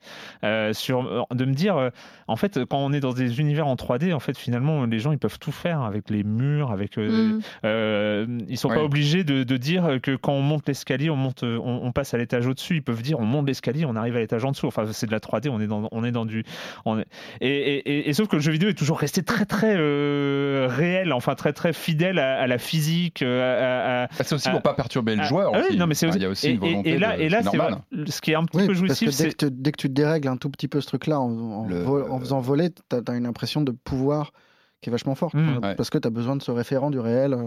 Euh. Oui, et, mmh. et là, c'est vrai que ces décors qui partent en spirale, mmh. les, les, enfin, cette, cette, perspective euh, comme ça qui est, qui est complètement pétée, euh, qui part en, spirale, il y, y, a un côté un peu, ok, je, je, suis vraiment dans leur univers, je suis, je suis chez eux. Et, Mais ça, si tu regardes bien, il n'y en a pas tant que ça. Non. Des moments comme ça dans le jeu. On te le promet, on te dit qu'il va se passer des trucs de ouf on te, on te fait miroiter à coup de petits interrupteurs que tu appuies trois fois, des, scènes mystérieuses.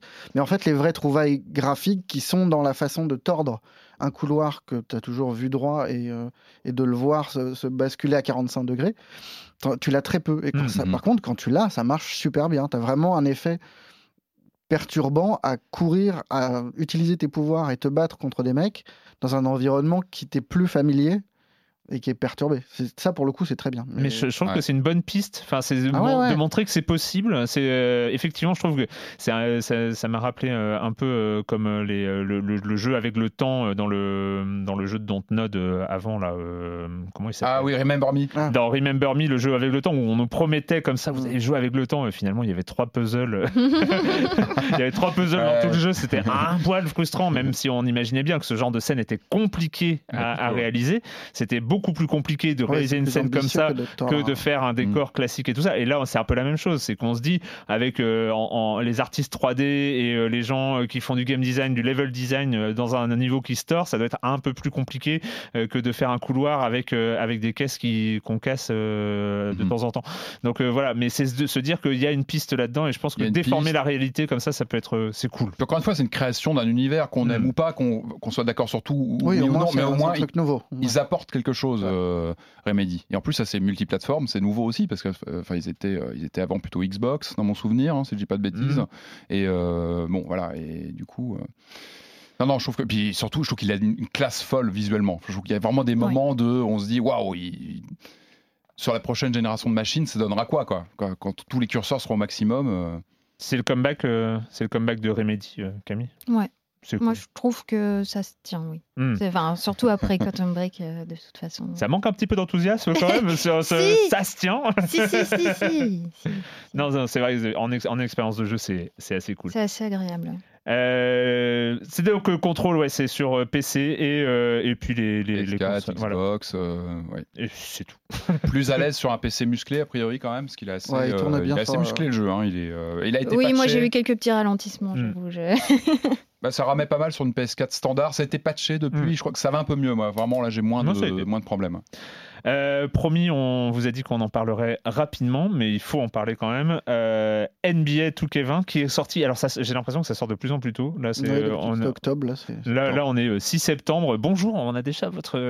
Non, mais ça va. La, on est, la, Coupe du Monde n'avait pas commencé, ou si elle venait de commencer, mais bref, la NBA, c'est dans, dans, deux mois. Enfin, bon, bref, c'est ridicule. NBA 2K20, Marius. Parce que pour eh, ça y est, on y est, on y est, ça y est. C'est le moment NBA. Et surtout, on y est. J'ai quelqu'un avec qui je peux parler d'NBA 2K. Ouais, ouais, c'est un peu tous les deux un doudou pour nous. Donc euh, très vite, c'est la meilleure simulation euh, possible d'un jeu de hmm. sport américain. Je, je me prononcerai pas sur le foot parce que je connais pas, mais, mais le truc arrive à un niveau de réalisme, de, de, de fidélité dans le gameplay, dans le tout ça, on le sait, c'est très bien, c'est très carré. Moi, le seul truc qui m'intéresse un petit peu, enfin un petit peu, qui, tient à l'originalité de cette édition, c'est le mode My Career. Hmm. Oui, oui, euh, qui est, euh, ça c'est assez marrant, qui est donc la, négation du jeu de sport, puisque le jeu de sport hmm. c'est un jeu collectif, et là du coup on oublie l'équipe pour ne jouer qu'un individu. Et l'histoire de ce mode carrière est particulièrement savoureuse dans ce cadre-là, dans la mesure où c'est un grand exercice de soft power des, superstars de NBA et des, entreprises, où on te fait miroiter un jeu, une perspective, enfin de, une façon d'incarner un quasi euh, Colin Kaepernick. Donc c'était ce quarterback américain qui avait refusé de, enfin qui s'était agenouillé pendant l'hymne américaine, qui avait foutu un pataquès pas possible aux mm. États-Unis pour protester contre les violences policières contre les Noirs. Mm-hmm. Et là, on nous rejoue ça de façon un petit peu plus douce parce qu'il n'y a pas de contexte euh, racial. Même parce si... que tu peux jouer un blanc aussi. Ouais. Non, mais c'est... Même, si, même si quand même, le... en gros, on décide de pas jouer une finale mm. pour, euh, pour soutenir un coéquipier qui est blessé, qui se fait virer de son équipe il se trouve que ce coéquipier est noir et que hmm. ça renvoie quand même à un débat aux États-Unis sur, euh, sur l'esclavage. C'est un jeu euh, engagé, NBA hmm. Non, justement, ah, c'est engagé. si, ça, c'est une position, ça prend une position. C'est euh, plutôt un bon pitch, enfin, c'est plutôt. Et ouais, ça c'est intéressant. Et dix minutes après, ce qu'on ce qu'on te fait, c'est qu'on vient de voir. On toi, ton petit joueur a été viré, enfin, a perdu de, de, sa popularité parce qu'il a osé un petit peu prendre position. Et euh, dix minutes après, en fait, tu as des marques qui viennent te voir, qui te disent Ah, mais non, mais quand même, tu as une identité, c'est super. Euh, nous, chez Nike, euh, on pense qu'il faut des gens avec des identités, on va soutenir ce truc-là. Et après, la même chose partout. Et en gros, on te L'apothéose de ce truc-là, c'est la toute fin du, du, mode ma carrière où tu t'apprêtes à entrer en NBA, où tu as fait tout ce qu'il fallait, c'est très bien. Tu as plein de logos sur toi. gros, voilà. Et tu rencontres le joueur le plus puissant de NBA qui est LeBron James, dans, qui, qui, qui, est modélisé et représenté tel le pape dans son petit avion, euh, dans, son, petit avion privé. Ah euh, sérieusement, c'est ça. Hein. c'est un eh, entretien. Vous allez encore me le vendre, vous allez encore me le vendre, c'est pas possible. Et le mec te fait un discours absolument euh, de la bouillie, quoi. C'est vraiment attention, tu vas jouer en NBA, il va falloir faire des efforts parce que quand même, si tu te défonces pas, c'est pas bien. Ok, ouais, bon normal, c'est du sport. Et il t'explique que quand même c'est hyper important de, de, penser à soi et à sa marque. Et en gros, ah tout le jeu est là-dessus et, sur le branding, le branding des joueurs. Et c'est à la fois terrifiant et hyper réaliste. Hmm. Premier ou deuxième degré ou troisième Non, c'est premier, degré complet. Et, et ça participe à faire de Touquet un jeu euh, très actuel parce que euh, la NBA aujourd'hui est en train d'exploser. Enfin, tout le sport est en train d'exploser dans, dans un individualisme dingue. Hmm où tous les joueurs stars changent d'équipe tous les deux ans en permanence. C'est le mercato. Et euh, voilà, ouais, mais c'est un mm. mercato poussé à l'extrême où euh, les mecs euh, cet été sont capables de tordre des. C'est-à-dire on, change de NBA d'une année sur l'autre. Enfin, les joueurs stars sont capables de faire transférer d'autres joueurs stars. D'accord. Mais il y a Idriss Elba, non oui, et après, il y a Idriss Elba, Rosario Dawson. c'est toujours pareil. C'est des modes de jeu qui durent deux heures, où tu as trois cinématiques avec, avec ces mecs-là qui sont bien faits, c'est solide, mm. mais. Ce qui, ce, qui, ce qui, devient gênant dans, dans, dans l'aspect, c'était déjà gênant euh, depuis tout k 11. Hein, Marius a parlé un peu des marques euh, et tout ça, mais alors les marques qui te sponsorisent dans, euh, dans tout k 20, là, on, a, on est passé une étape. Quoi. C'est, ils viennent te voir avant les interviews avec les journalistes. Si tu pouvais parler que ma, ma, marque de casque, qui est sponsor officiel de, de, de, NBA 2K20, elle a un, super réducteur de bruit. et, ça, c'est dans le jeu. En fait. dans, le jeu. Et, ah bah, et, en tant, que joueur, dans ton interview avec des journalistes, tu dois placer que ton sponsor. Ah, mais dans ce cas-là, c'est complètement assumé. Il y a une critique. Ah non, mais euh, non, non, non, parce que c'est la marque officielle, c'est la vraie marque. Je la cite pas pour pas moi faire de la pub dessus. Mais vous savez très certainement, c'est la, la, marque de casque des, bah, des, joueurs de, de, des sportifs. Euh, c'est ah, justement, c'est tellement énorme. Non, c'est quand même. C'est du, du, du, premier degré. Et là, et là, on est à un point. Non, non, mais c'est exactement la même chose que quand tu regardes un stade et qu'à côté, tu as les bandeaux pour, pour les sponsors machin. Mm. Ça, tu l'as, tu payes ton jeu, tu as de la pub dans le jeu parce que c'est réaliste. Et, après, tu payes ton jeu et tu, personnalises les chaussures de ton joueur parce que tu aimerais bien avoir les mêmes Nike que euh, celles de LeBron James. Et après, tout ça, c'est des séries d'étapes qui s'ajoutent aux microtransactions qui, qu'on t'encourage pour améliorer ton personnage. Mm. Parce que quand tu mm. joues en joueur comme ça et que tu vas en ligne, tu trouves, t'arrives, le jeu vient de se lancer, tu trouves que des mecs au niveau 90 euh, et compagnie qui ont, craché euh, de la thune pour. Euh, et, dernier point, là, où on a passé un, cap en termes de, sponsoring comme ça là, c'est vraiment gênant. Enfin, ça devenait de plus en plus gênant année après année. Et là, on en est à euh, une marque de boisson énergisante euh, pour, pour le sport qui te propose, qui, qui, fait faire de la pub à ton joueur pour une nouvelle bouteille et après, qui te la propose à l'achat à toi en tant que joueur. C'est on est on est parce ah, on sort de l'écran? Euh, il y a une boutique en ligne qui te ah, permet qui peut te permet IRL, IRL tu peux IRL ah, c'est ah ouais. on, on est on est c'est lunaire, c'est lunaire. Après, comme Marius l'a dit, c'est la meilleure simulation de sport et, qui existe. Et, ils ont rajouté un truc qui est cool, c'est euh, la WNBA, c'est-à-dire le, basket féminin américain, mmh. très, avec, très bien fait. avec un truc assez marrant parce que du coup le jeu est vachement moins physique et beaucoup plus axé sur la passe, et c'est très chouette. moi j'ai pris vraiment beaucoup de plaisir là-dessus. Euh, ouais, parce que la WNBA avait déjà fait son apparition dans le jeu vidéo il y a deux ou trois ans quand il y avait eu une sorte de, de revival de NBA Live, donc qui est la licence de, de EA. Euh, vu qu'ils savent plus faire de jeux de basket, ils ont, ils ont arrêté. Et, euh, et là, c'est très très bien. La WNBA, en plus, c'est vraiment très très bien. Elles ouais, sont toutes modélisées, leurs mouvements, elles ont fait de la motion capture, elles ont fait. Euh, enfin, il y a tout, et très très sérieusement, il y a des commentaires exclusifs au match de WNBA. C'est pas trop rabais, Voilà. Et donc, on a fait beaucoup plus trop long hein, pour mm. NBA, mais c'est NBA. Oh là là. on, a fait moins, on a fait moins long que d'habitude, je suis sûr. Vous pouvez comparer avec les années précédentes. Euh, c'est le moment euh, de parler. C'est, ils ont, on les connaît parce qu'ils avaient fait Until Dawn, c'était Supermassive Games, euh, donc euh, le jeu un peu de, de teen horror qui oh, un peu à fond, à fond complètement teen horror, à, fond là-dedans. Ils reviennent avec une promesse de série de jeux sur sur ce sur ce thème-là, hein, The Dark Pictures Anthology. Le premier épisode est sorti est sorti à la fin de l'été, fin août. Fin août. Ça s'appelle Man of Medan. Connie, this is Alex. Lady Killer, right here. is everybody on board and ready to go? Who wants to find some sunken treasure? What do you know about this wreck? Just rumors. We have unexpected guests. We are 20 miles north!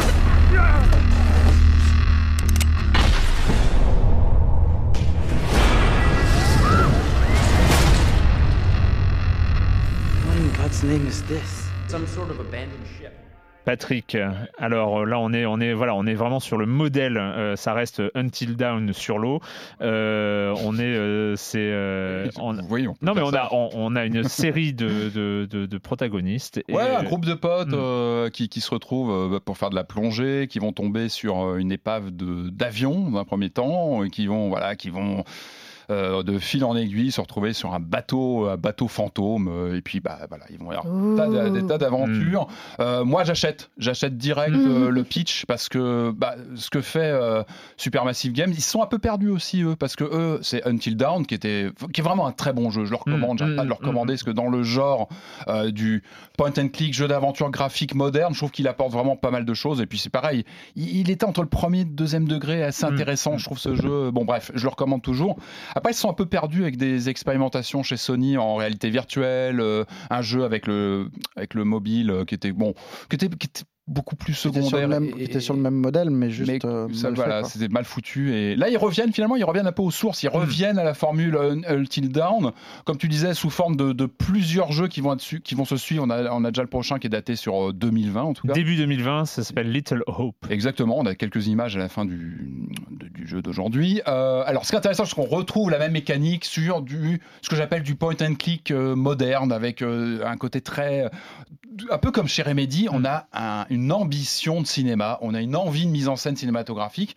Pareil que sur Until Dawn, on avait déjà ça avec des acteurs euh, filmés, motion capturés, intégrés, etc. D'ailleurs, il y a un peu un bug dans la matrice, hein, parce qu'on a quand même l'acteur de Quantum Break de Remedy qui se retrouve ici parmi le casting. On ah, c'est là où j'avais déjà vu Mais ça fait drôle parce que c'est le même type, il est modélisé pareil. Tu dis, mais attends, c'était chez Remedy. Donc finalement, bon, c'est encore un fil rouge aujourd'hui. Ça, ça, tombe très, très, très bien, donc on continue. Euh, moi, j'achète direct, je vais le dire tout de suite, il y a plein de défauts dans le jeu, mais j'achète direct mm. parce qu'il y a le scénario, série Z. C'est vraiment du, tu vois, du film d'horreur. Euh, euh bah, c'est tous les tropes. Hein. C'est, on a la, la, la, on a tous les tropes du, du film d'horreur pour ados euh, qui sont là, mais en même oh, temps. Post-ado, on n'est pas sur l'ado, on est sur du jeune adulte, oui, voilà. Euh, comme nous, quoi. Enfin, moi, c'est les films. Les jeunes adultes. Bah ouais, c'est les, films interdits au moins de 13 ans que je jouais.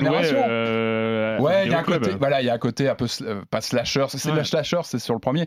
On a vraiment et ça je prends parce que vraiment ça respecte ça. Et moi, ce que j'ai apprécié dans ce jeu, sans spoiler l'histoire, c'est qu'elle tient debout. Mm. Euh, tu vois, il n'y a mm. pas de délire mystico. Euh, ça tient debout. Je trouve que le scénar marche bien. Mm. Et, et d'ailleurs, le scénar est assez bien fichu. Attention, on est sur de la série Z. Hein, ne, ne, me faites pas dire ce que je n'ai pas dit. Mais ça, ça tient bien et ça te donne envie automatiquement de refaire une partie pour bien Enfin, tu vois, hmm. voir différemment les événements. Et ça, ça marche bien parce que ça fait partie de la composante, comme Until Dawn, de hmm. refaire, de rejouer, parce que c'est vraiment le, le leitmotiv du jeu. Il n'y avait pas une dimension de gameplay asymétrique où tu. Euh, là, tu as, du multijoueur en local et en ligne. Et puis quand tu, tu, finis le jeu, tu as accès après une, ce qu'ils appellent, je crois, le Curator's Cut qui te permet de, voilà, de, de revoir des événements différemment. Donc tout ça, c'est bien pensé. Ils savent très bien le faire. Ils l'avaient très bien fait hmm. sur le premier. Et là, c'est pareil, on, on, rejoue très bien ça. Donc on alterne les différents personnages, on leur fait prendre des décisions. Ça, c'est important. On a toujours ces flèches.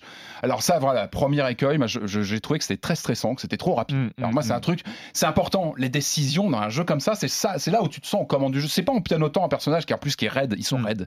Le, le, le, le, mouvement des personnages, j'ai un meilleur souvenir de Until Down. Euh, je, trouve que là, on se tape dans les murs dans tous les sens. C'est pas très. Les, les, c'est beaucoup plus clos. C'est plus confiné. C'est vrai que, c'est plus confiné. donc tu tapes dans les murs, t'es pas à l'aise avec tes personnages. C'est embêtant. Donc les prises de décision sont importantes. Et là, tu as un compteur, ça va super vite à l'écran, il faut aller vite, tu as une barre comme ça, il faut vite choisir droite-gauche, il faut aller très très vite. Des moments où tu as envie de réfléchir, parce que tu sais que tu es en train d'écrire ton histoire. Et le premier run, tu es un peu en stress, mince, euh, il faut vite que je clique. Alors je crois qu'on peut régler, mais c'est galère. En fait, le problème, c'est que c'est une sorte de boussole, tu as une décision à gauche, une décision à droite, et si tu la mets au milieu, ah bah tu fais rien. Euh, tu fais rien. sauf que tu passes pour un légume qui fait rien, qui laisse les choses se passer, toujours embêtant. sauf que, alors moi j'ai fini par comprendre que euh, si tu ne touches pas la manette, la mhm. flèche elle reste au milieu. Et si la flèche reste immobile à un endroit pendant une seconde ou une seconde et demie, elle enclenche, ça, enclenche et ça prend la décision.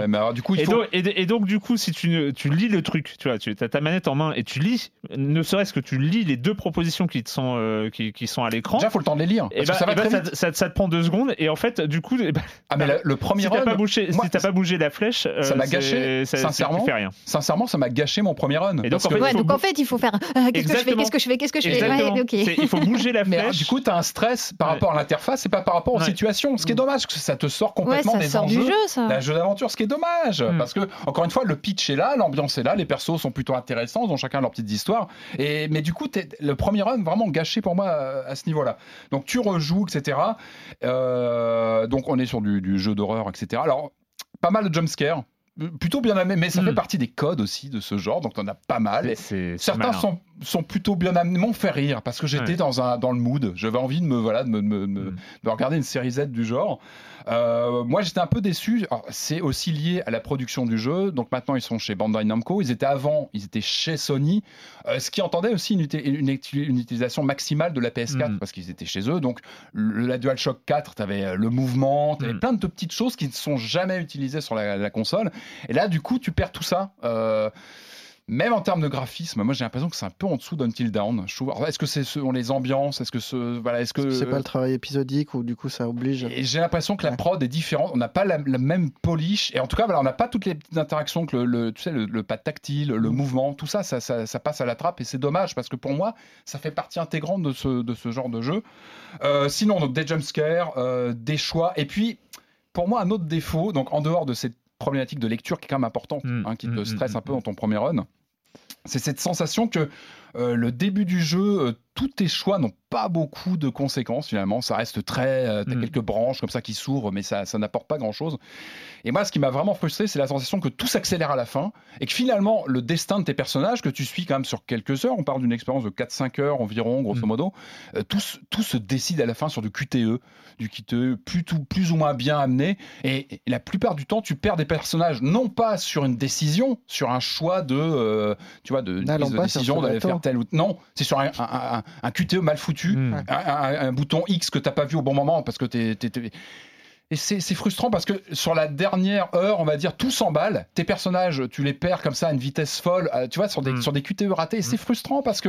Est-ce que tu est-ce que as encore, enfin moi j'ai le souvenir dans Until Dawn d'avoir presque un plaisir à sacrifier des personnages. Non, parce des mecs que, que t'aimes pas, quoi. Non, euh, j'ai pas vu. Déjà, il y, en a, moins. Il y a moins ça. En fait, ils sont moins antipathiques. Until Dawn était vraiment là-dessus, sur l'anti, tu vois, le côté antipathique de ces personnages.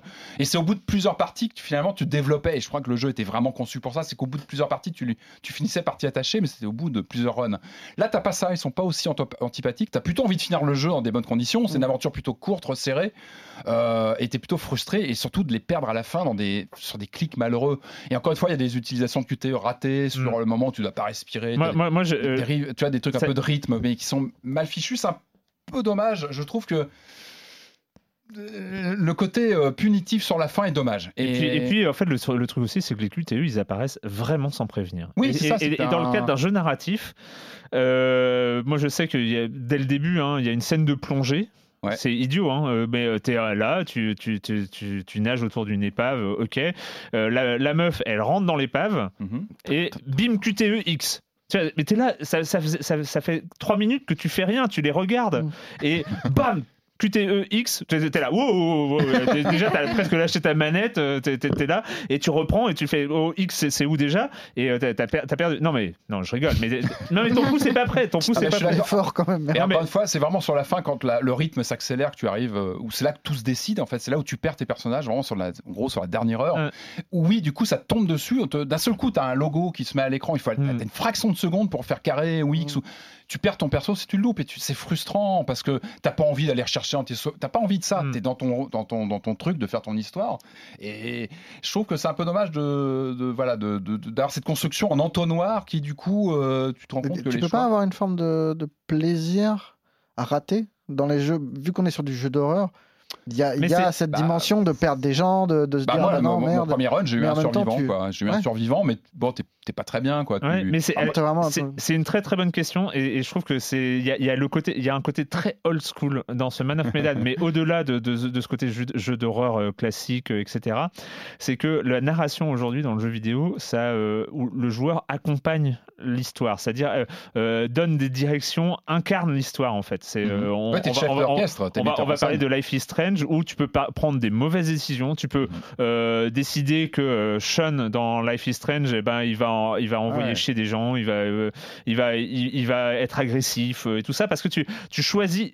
Il n'y a pas de bonne et de mauvaise décision. C'est une façon d'incarner un personnage ou de l'incarner d'une manière ou d'une autre. Alors que dans Man of Medan, tu joues contre le scénario, c'est-à-dire que tu dois gagner le scénario. Et, et, et, alors qu'ils auraient pu, effectivement, comme tu le dis. Ce qui peut, ce qui peut s'entendre sur du jeu d'horreur. Enfin, tu vois, oui, mais, mais, mais, ça devient presque étrange. parce que tu as des boucles, tu as des choix, tu te dis, tiens, c'est important. On J'ai fait, dans... fait, des fois sur deux runs mm. des choix différents, ça ne change rien. Tu as une petite boucle, un poil différente, puis tu rejoins. Enfin, mais on n'est on est pas dans un survival, on est dans un jeu narratif. C'est ça aussi le truc. Ah oui, où, où, ouais, mais tu vois, moi, dans Until Dawn, j'ai vraiment des souvenirs de perdre un personnage, tu te dis ah bah merde, mais en même temps, ouais. c'est le principe d'un slasher. Mmh. Alors là, on est, j'ai l'impression qu'on est moins sur le slasher. Bah, encore, encore, une fois, l'expérience est plus courte, ouais. plus ramassée, donc t'as pas le même attachement au personnage. Je pense que là, il est vraiment. D'ailleurs, je l'ai refait plusieurs fois. Hein. Il mmh. est vraiment fait pour de la replay value. Tu sens que même pour comprendre, tu vois, euh, saisir tous les décrocher tous les tous les, enfin, comment dire, les fils, tu vois, du, du scénario. Les ouais. Il faut vraiment le refaire. Et puis t'as toujours envie d'en sauver davantage. C'est vraiment un jeu pensé pour ça. Mais euh, bon, encore une fois, moi, j'adore le scénar, j'adore le background, j'adore l'histoire. Tout ça m'a plu donc voilà, moi je, je, le recommande. En plus, il, est, il a un prix, je crois qu'il est dans les 25 euros. Ouais. C'est plutôt honnête, tu vois, sur 4-5 heures, oui. avec une vraie rejouabilité qui te qui t'amène à relancer. Moi, je le, je le, conseille. Je trouve que puis j'aime bien ce qu'ils font, j'aime ce qu'ils veulent faire. Ils réussissent pas tout, mais ce côté euh, cinéma interactif euh, qui, qui qui propose des embranchements comme ça, bon, je je valide. Tu me tentes. Man of Eden sur console et PC.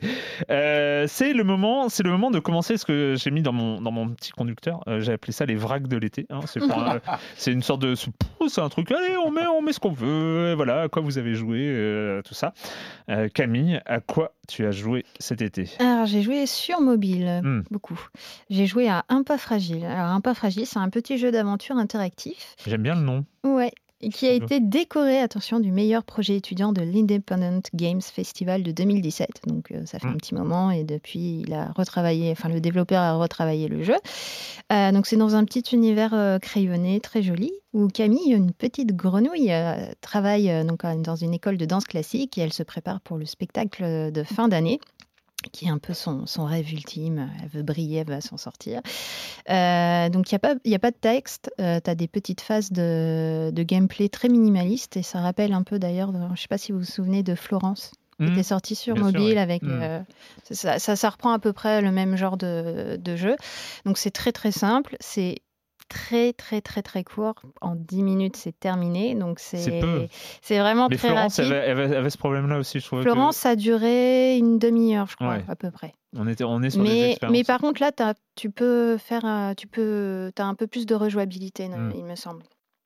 Euh, mais donc du coup c'est très court mais c'est hyper touchant, c'est très joli et t'accompagnes du coup la petite grenouille euh, dans son dans la réalisation de son rêve en fait et du coup c'est il y a quelque chose de vraiment touchant. Euh, bon ça coûte 2,29€ sur le Play Store et l'App Store. Voilà. Est-ce que est-ce que c'est compatible C'est le genre de, de truc où tu joues une petite grenouille qui va à son. Est-ce que c'est compatible avec les enfants? Oui, tout à fait. Non, parce que c'est aussi le genre de truc où euh, tu peux, euh, tu peux euh, vouloir faire ça. Et puis en plus, là, au niveau replay value, les enfants, ils sont, ils sont, sont très bien pour faire avoir de la replay value. C'est-à-dire que si ça leur plaît, ils vont y jouer environ 284 Ouais, fois. ouais je pense que euh, ça là, peut, euh, ça peut, Ouais, ça peut sur fonctionner, ouais. D'accord. Exactement, ouais. Jeu, euh, c'est un, un pas fragile. Un pas fragile, ouais. D'accord. Et tu as réessayé aussi Minute. Minute, euh, dont on avait parlé. euh, Ouais. Mais justement, je suis très très Mais moi, curieux j'y de avais pas joué sur PC. Ouais.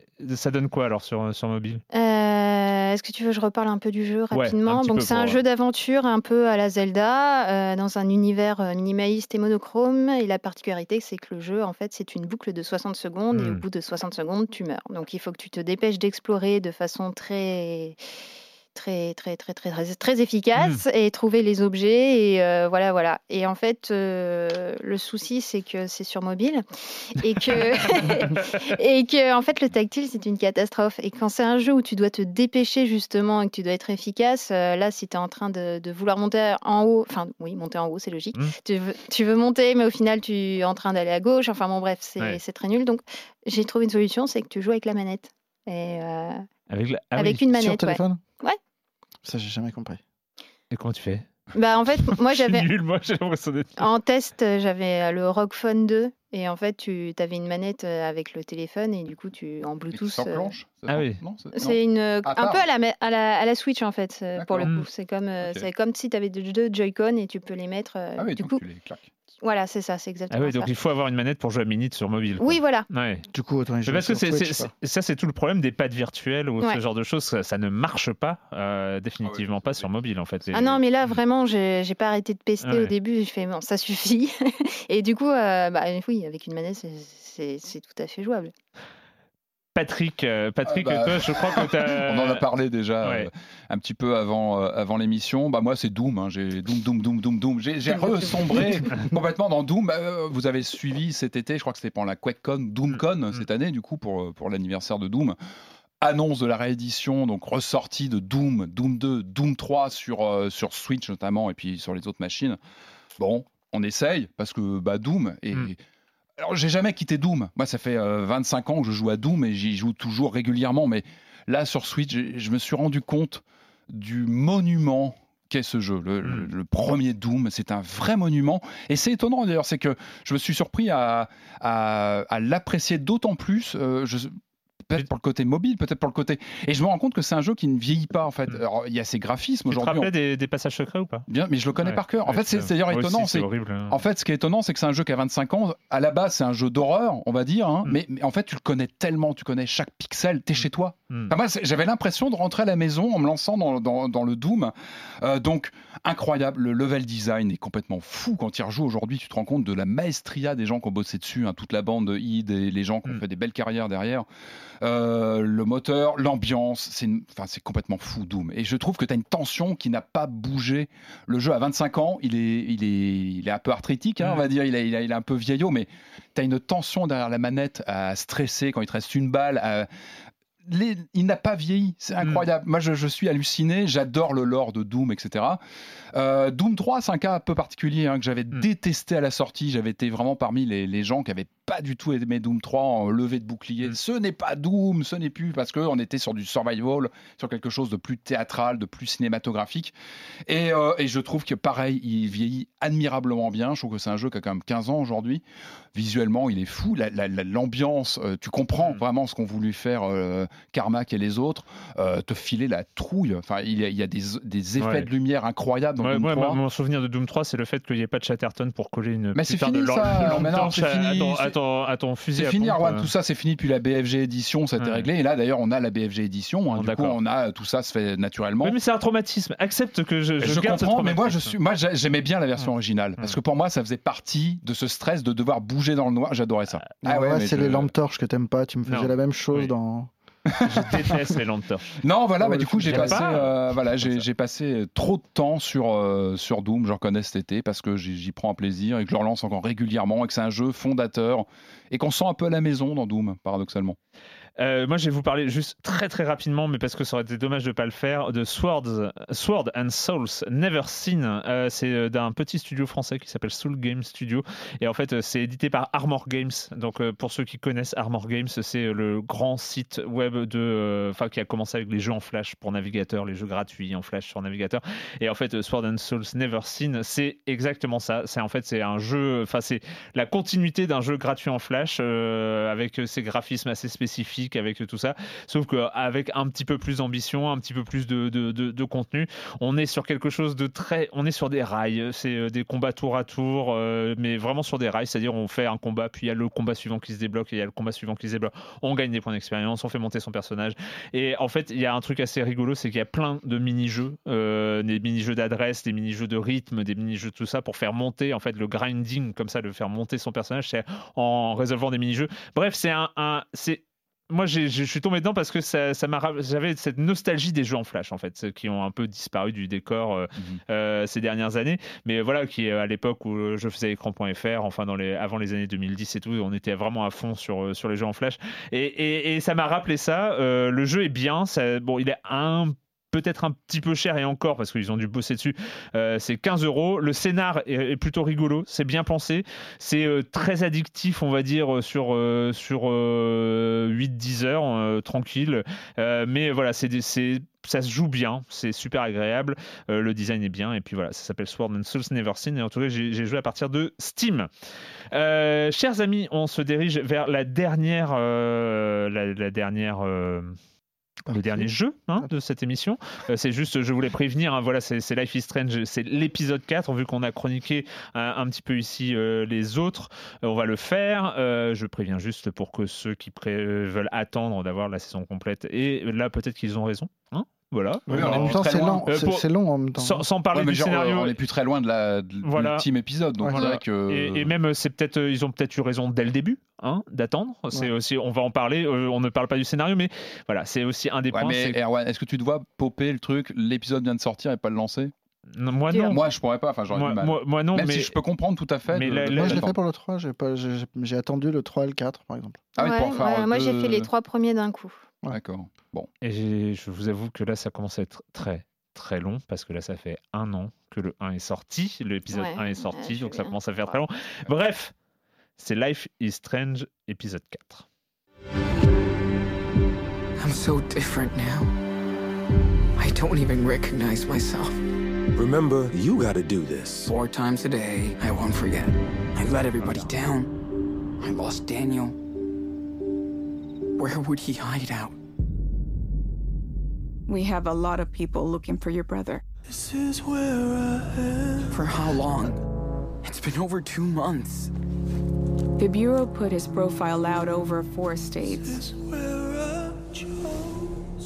L'idée n'étant pas d'en faire euh, la critique euh, étendue ah, et tout ça, euh, c'est étendu, mais Camille, cet épisode 4. Oui, alors après un épisode 3 qui était assez calme dans, dans sa globalité, sauf avec une fin un petit peu explosive, là on retrouve un peu le, ce qui faisait les deux premiers épisodes, c'est-à-dire le, road trip, mm. la cavale, le fait d'être toujours sur la route et être toujours dans la fuite.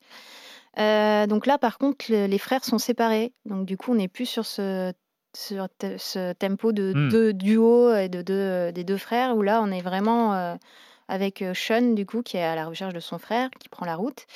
Mais bizarrement, leur lien est encore plus visible, je trouve, dans cet épisode. C'est vraiment très central. On a vraiment, on a vraiment le, la séparation qui est, qui est, très présente, et du coup, bah, on a envie de, de retrouver son frère. Euh, on a des moments de contemplation. Il y a beaucoup de moments assez lents, un peu. Euh, bon, voilà.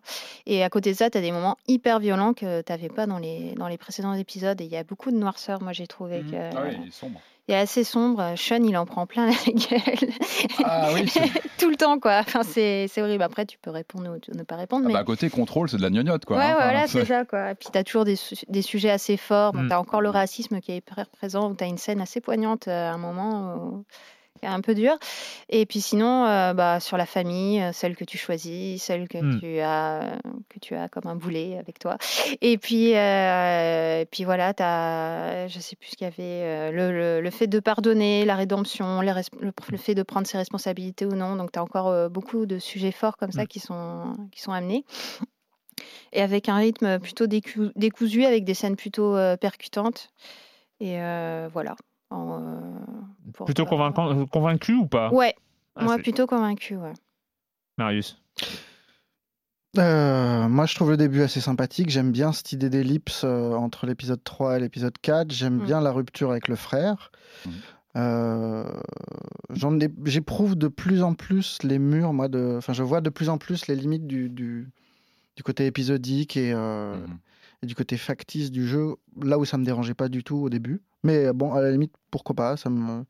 Moi, c'est vraiment une, rupture d'écriture. Je trouve qu'il y a, au milieu de l'épisode, le jeu bascule. Et là où il s'est toujours trouvé un point d'équilibre très limite, où on était toujours euh, sur, une, ligne de crête, quoi, entre le bon goût et le truc euh, trop gros, là, moi, je trouve qu'ils vont beaucoup trop loin. Il y a des personnages qui sont plus du tout crédibles. Enfin, c'est difficile de spoiler, mais euh, Mais c'est, La grande prêtresse. Ouais, le côté grande prêtresse euh, folle, euh, c'est un peu manichéen. C'est un peu manichéen. C'est voilà, je trouve qu'il y a toute la finesse qu'on pouvait trouver dans, dans, les, dans les épisodes précédents. Là, elle est Enfin, moi, il y a vraiment une rupture avec le jeu. Quoi. Je vais le finir parce que, parce que ça fait un an que j'attends. mais, mais j'en ai plus rien à foutre. Quoi. Il y a un moment où. Et moi, j'ai toujours, un stress, hein. moi, j'ai toujours un stress quand je lance un épisode parce qu'elle est importante, cette série. Mm. J'en attends beaucoup. Enfin, c'est vraiment. Euh, et il y a ce côté épisodique et finalement, euh, finalement avec euh, ses inconvénients et ses avantages. Les inconvénients, ils sont clairs et nets. Moi, je l'ai vécu là dans, dans, le jeu, notamment. alors, je sais pas si on peut spoiler, mais tu vois, la réapparition de, Karen, par exemple, d'un seul coup, mm. qui tombe comme ça, tu te dis, mais t'étais plus dans le truc. Et ça, ça vient aussi du décalage du temps. Tu vois, t'es plus dans le, t'es plus dans la mm-hmm. dynamique. Quand on te parle de Karen la première fois, c'est qui déjà Karen Oui, exactement. Et moi, je et ça, ça m'a fait mal. Et tu sais, ça m'a fait mal parce que je me suis dit bah, mince. c'est moins bon. Ça m'a fait mal parce que je me suis dit mince, j'ai loupé ça. Alors mm. que tu vois, j'adore la série. Euh, donc ça, tu, tu, sens le poids des trois mois qui sont passés où tu as décroché. Tes... Bon, et à côté, à côté de ça, tu as aussi le bon côté, je pense, du, de l'aspect épisodique, c'est que ces gamins, ils te suivent depuis un an. Ça fait un an qu'ils sont avec mm. toi, en fait, par, par, par, par pointillé, mmh. mais ils, font partie de ton, ton, monde depuis un an, mine de rien. Et tu as, ce truc avec eux qui fait que tu, tu, tu les suis.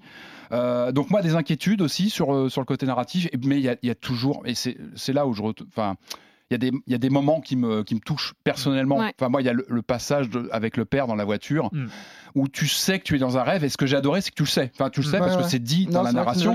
Et puis, même physiquement, sur Sean, tu sais que mm. c'est un rêve parce qu'il mm. a encore toute son intégrité physique. Mm. Donc, ce moment, il est touchant parce que lui-même sait qu'il est en train de rêver. Tu sais que tu es devant un rêve dans le jeu, dans, dans, le jeu, mais tu le vis quand même. Ils et ont tu fait ça de The Walking Dead un peu. Et tu, oui, et je trouve qu'il est ultra poignant parce que peut-être que moi, ça me touche personnellement, ce rapport au père, tu vois. Et ce moment d'échange avec lui, j'ai trouvé que c'était. Ils, ont gagné pour moi sur ce passage-là parce que je l'ai trouvé ultra touchant avec quelques mots très simples. Justement, il n'y a pas justement tout ce côté ultra euh, opéra qu'on peut avoir sur la fin. Là, non c'est dans ces moments-là où ils sont les meilleurs. À chaque épisode, ils ont toujours travaillé sur cette idée de flashback, de retour, de mais là, tu vois ce que perdu. C'est un, flashback assumé que tu sais et tu joues en le sachant. Et c'est d'autant qu'il est bien plus réussi que celui de l'épisode 3 qui ouvrait l'épisode 3 avec le frère mm. et l'histoire de la montre qui était, un petit peu artificiel. Là, c'est ultra poignant parce que c'est une sorte de point d'étape, ce moment de discussion avec le, le, père. Et je trouve que c'est. Enfin, j'ai trouvé ça magnifique. Voilà. Et, et du coup, ça, ça, rebalance toutes les, les, faiblesses qu'on peut avoir euh, au fil de l'épisode.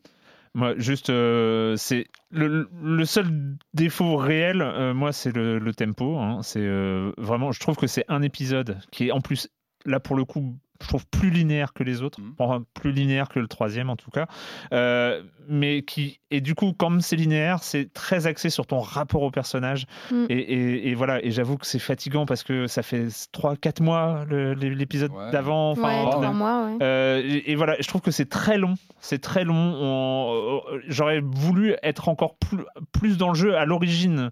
Euh, vous l'avez vous l'avez déjà dit. Moi, il y a un truc à la fin du jeu. Moi, j'ai trouvé l'épisode plutôt toujours très bien écrit avec des, belles phases, comme, comme tu as dit, Patrick. Euh, je trouve le pouvoir de, de Daniel de plus en plus encombrant de plus en plus, au fur et à mesure des épisodes, je me dis pourquoi il y a du surnaturel? Vous n'avez pas besoin du surnaturel. Vous faites-nous. c'est moins subtil. Hein. On va dire que là, il y a, ah on n'est plus du tout la subtilité, clairement. Non, mais, mais, on se rend... moi, je trouve que c'est un... c'est le surnaturel, je trouve, de trop dans ce Life is Strange 2. Il, il amène pas grand-chose. Si tu l'enlèves, ah bah, tu peux, faire, tu peux garder la même histoire, tout. Quasiment, on peut garder tout ce qui est touchant, tout ce qui est très intéressant, sans mettre ça. Ça aurait pu être un pouvoir imaginaire ou un pouvoir un peu laisser, laisser la le doute. Exactement, subtil, exactement. parce que là, il n'y a pas de doute. Là, on n'est plus du tout dans le. C'était la beauté de Captain Spirit. Euh, et oui, qui était fabuleux pour ça, de rester justement dans le. D'être dans l'imaginaire. Est-ce qu'il y a quelque chose ou pas? Et la fin était. Cette fin, cette fin de Captain Spirit, moi, j'ai encore des frissons, tu vois. Mais du coup, je me dis, là, le surnaturel apparaît de plus en plus comme uniquement un argument marketing euh, pour dire euh, ok on fait du surnaturel très démonstratif surtout très démonstratif. et, et, et, je trouve que bah, ils savent ils savent raconter une histoire ils savent raconter l'exil ils savent raconter euh, plein de choses touchantes sur la famille hein, sur l'annonce du prochain épisode enfin voilà c'est clair et net et, pour le coup ils savent ils savent je suis désolé moi la scène de la secte je trouve ça ça va mm. pas du tout quoi. Mm. t'appuies tellement fort que c'est ça voilà. Et pourtant, j'aime beaucoup ce qu'ils ont fait, mais là. Euh, oui, non, non, c'est. Mais je, je, comprends, mais voilà, moi je trouve que l'aspect surnaturel, en fait, finalement, apparaît de plus en plus. Euh, c'est pas le dernier épisode. Je... On attend le, Espérons que c'était un épisode. Le 5 qui arrive euh, en décembre. Ouais. Voilà, c'est un problème. bon, bah merci. On a fini pour cette semaine avec le jeu vidéo. Merci à tous les trois pour cette super rentrée. Je suis trop content. Ouais. Euh, mais on va pas changer une recette qui gagne. La question rituelle à laquelle vous n'allez pas échapper, mais à laquelle vous allez répondre vite parce qu'on a déjà complètement explosé euh, notre heure et demie euh, de, timing. Et quand vous ne jouez pas, vous faites quoi, Patrick? Cinéma. Alors je vous avais parlé, je crois, de Brightburn, qui était le Superman négatif. J'ai bien aimé ce film, mais c'est pas mon film de l'été. Moi, s'il y a un film que je retiens de cet été, c'est Midsommar. Alors, je me méfiais. Hein gros buzz. Je me méfie toujours un peu de ces phénomènes de l'été euh, dont on parle beaucoup. Et en fait, non, non, j'y suis allé deux heures et demie. Donc pareil, j'étais un peu inquiet, tu vois, dans la torpeur estivale, deux heures et demie au ciné. Bof.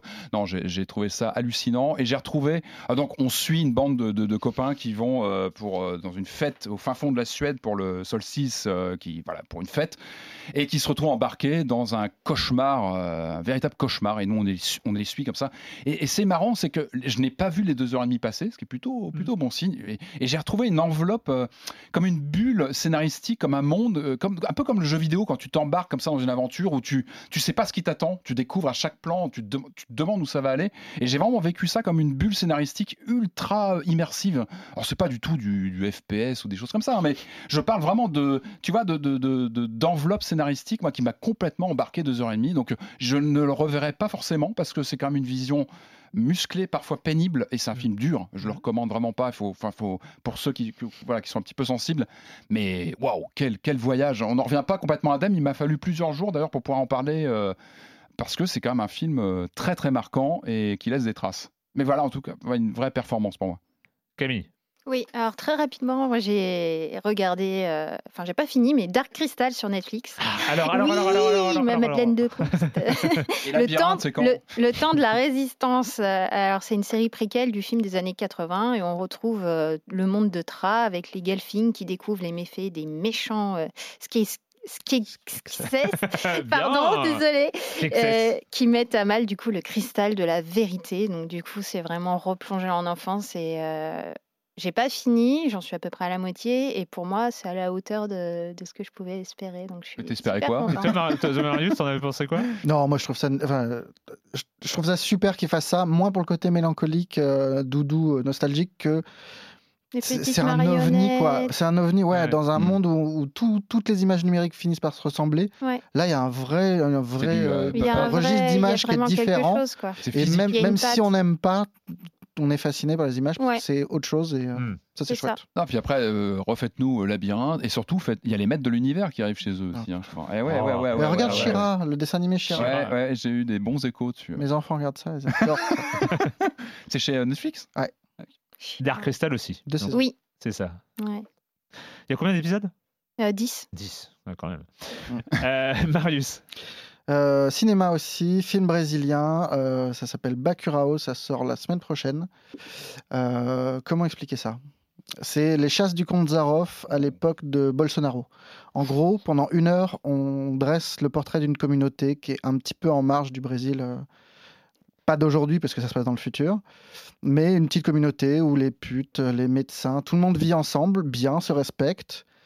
Et puis on se rend compte qu'il y a un truc, qu'il y a des petits mhm. dérèglements, des trucs qui vont pas. En gros, on passe une heure à badigeonner euh, de fuel cette petite communauté et au bout d'une heure, on allume et ça bascule vers un, un hmm. film de survie hyper agressif, hyper tonitruant. C'est politique, c'est beau, c'est drôle, c'est super. C'est fantastique. Ça s'appelle comment? Bakurao, c'est le nom du village euh, imaginaire. Euh, moi, de mon côté, j'ai regardé l'adaptation de The Boys, euh, donc le comics de Garth Ennis, dont j'ai dû parler à l'époque où je l'ai lu euh, dans ce podcast. Vous pouvez remonter à au moins 6 ou 7 saisons. donc, ça a été adapté sur Amazon Prime. et pour le coup, c'est une bonne adaptation. C'est une, adaptation. C'est pas exactement le scénario, même si on retrouve l'univers, c'est pas exactement le scénario du comics. et c'est c'est plutôt malin. C'est ambitieux ce qu'il faut. C'est ça se prend pas trop au sérieux. Euh, mais ça se prend assez au sérieux pour qu'on soit dans, euh, dans, dans l'histoire. Voilà, c'est pas du second degré non plus. Il y, y, a des choses qui sont intéressantes. Euh, tout est à peu près. voilà, c'est pas non plus une, série folle. Hein. C'est, non, c'est chouette. Bon mais c'est chouette. Voilà, exactement. C'est le, le, le mot, c'est chouette. voilà, donc c'est The Boys sur Amazon Prime. On était, on va quand même le dire, on était dans les studios de RMC, hein, dans les mêmes locaux que, que, que Libération.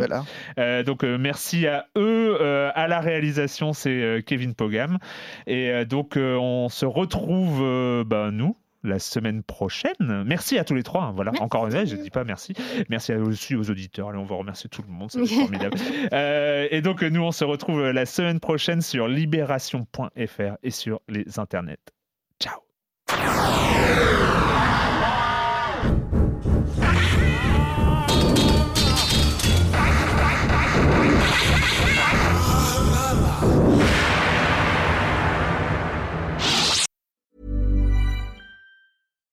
When you make decisions for your company, you look for the no-brainers. And if you have a lot of mailing to do, stamps.com is the ultimate no-brainer. It streamlines your processes to make your business more efficient, which makes you less busy. Mail checks, invoices, legal documents, and everything you need to keep your business running with stamps.com. Seamlessly connect with every major marketplace and shopping cart Schedule package pickups and see your cheapest and fastest shipping options from different carriers with rates up to 89% off USPS and UPS rates. And with the stamps.com mobile app, you can take care of mailing and shipping wherever you are. Make the same no-brainer decision as over 1 million other businesses with stamps.com. Sign up with code program for a 4-week trial plus free postage and a free digital scale. No long-term commitments or contracts. That's stamps.com. Code program.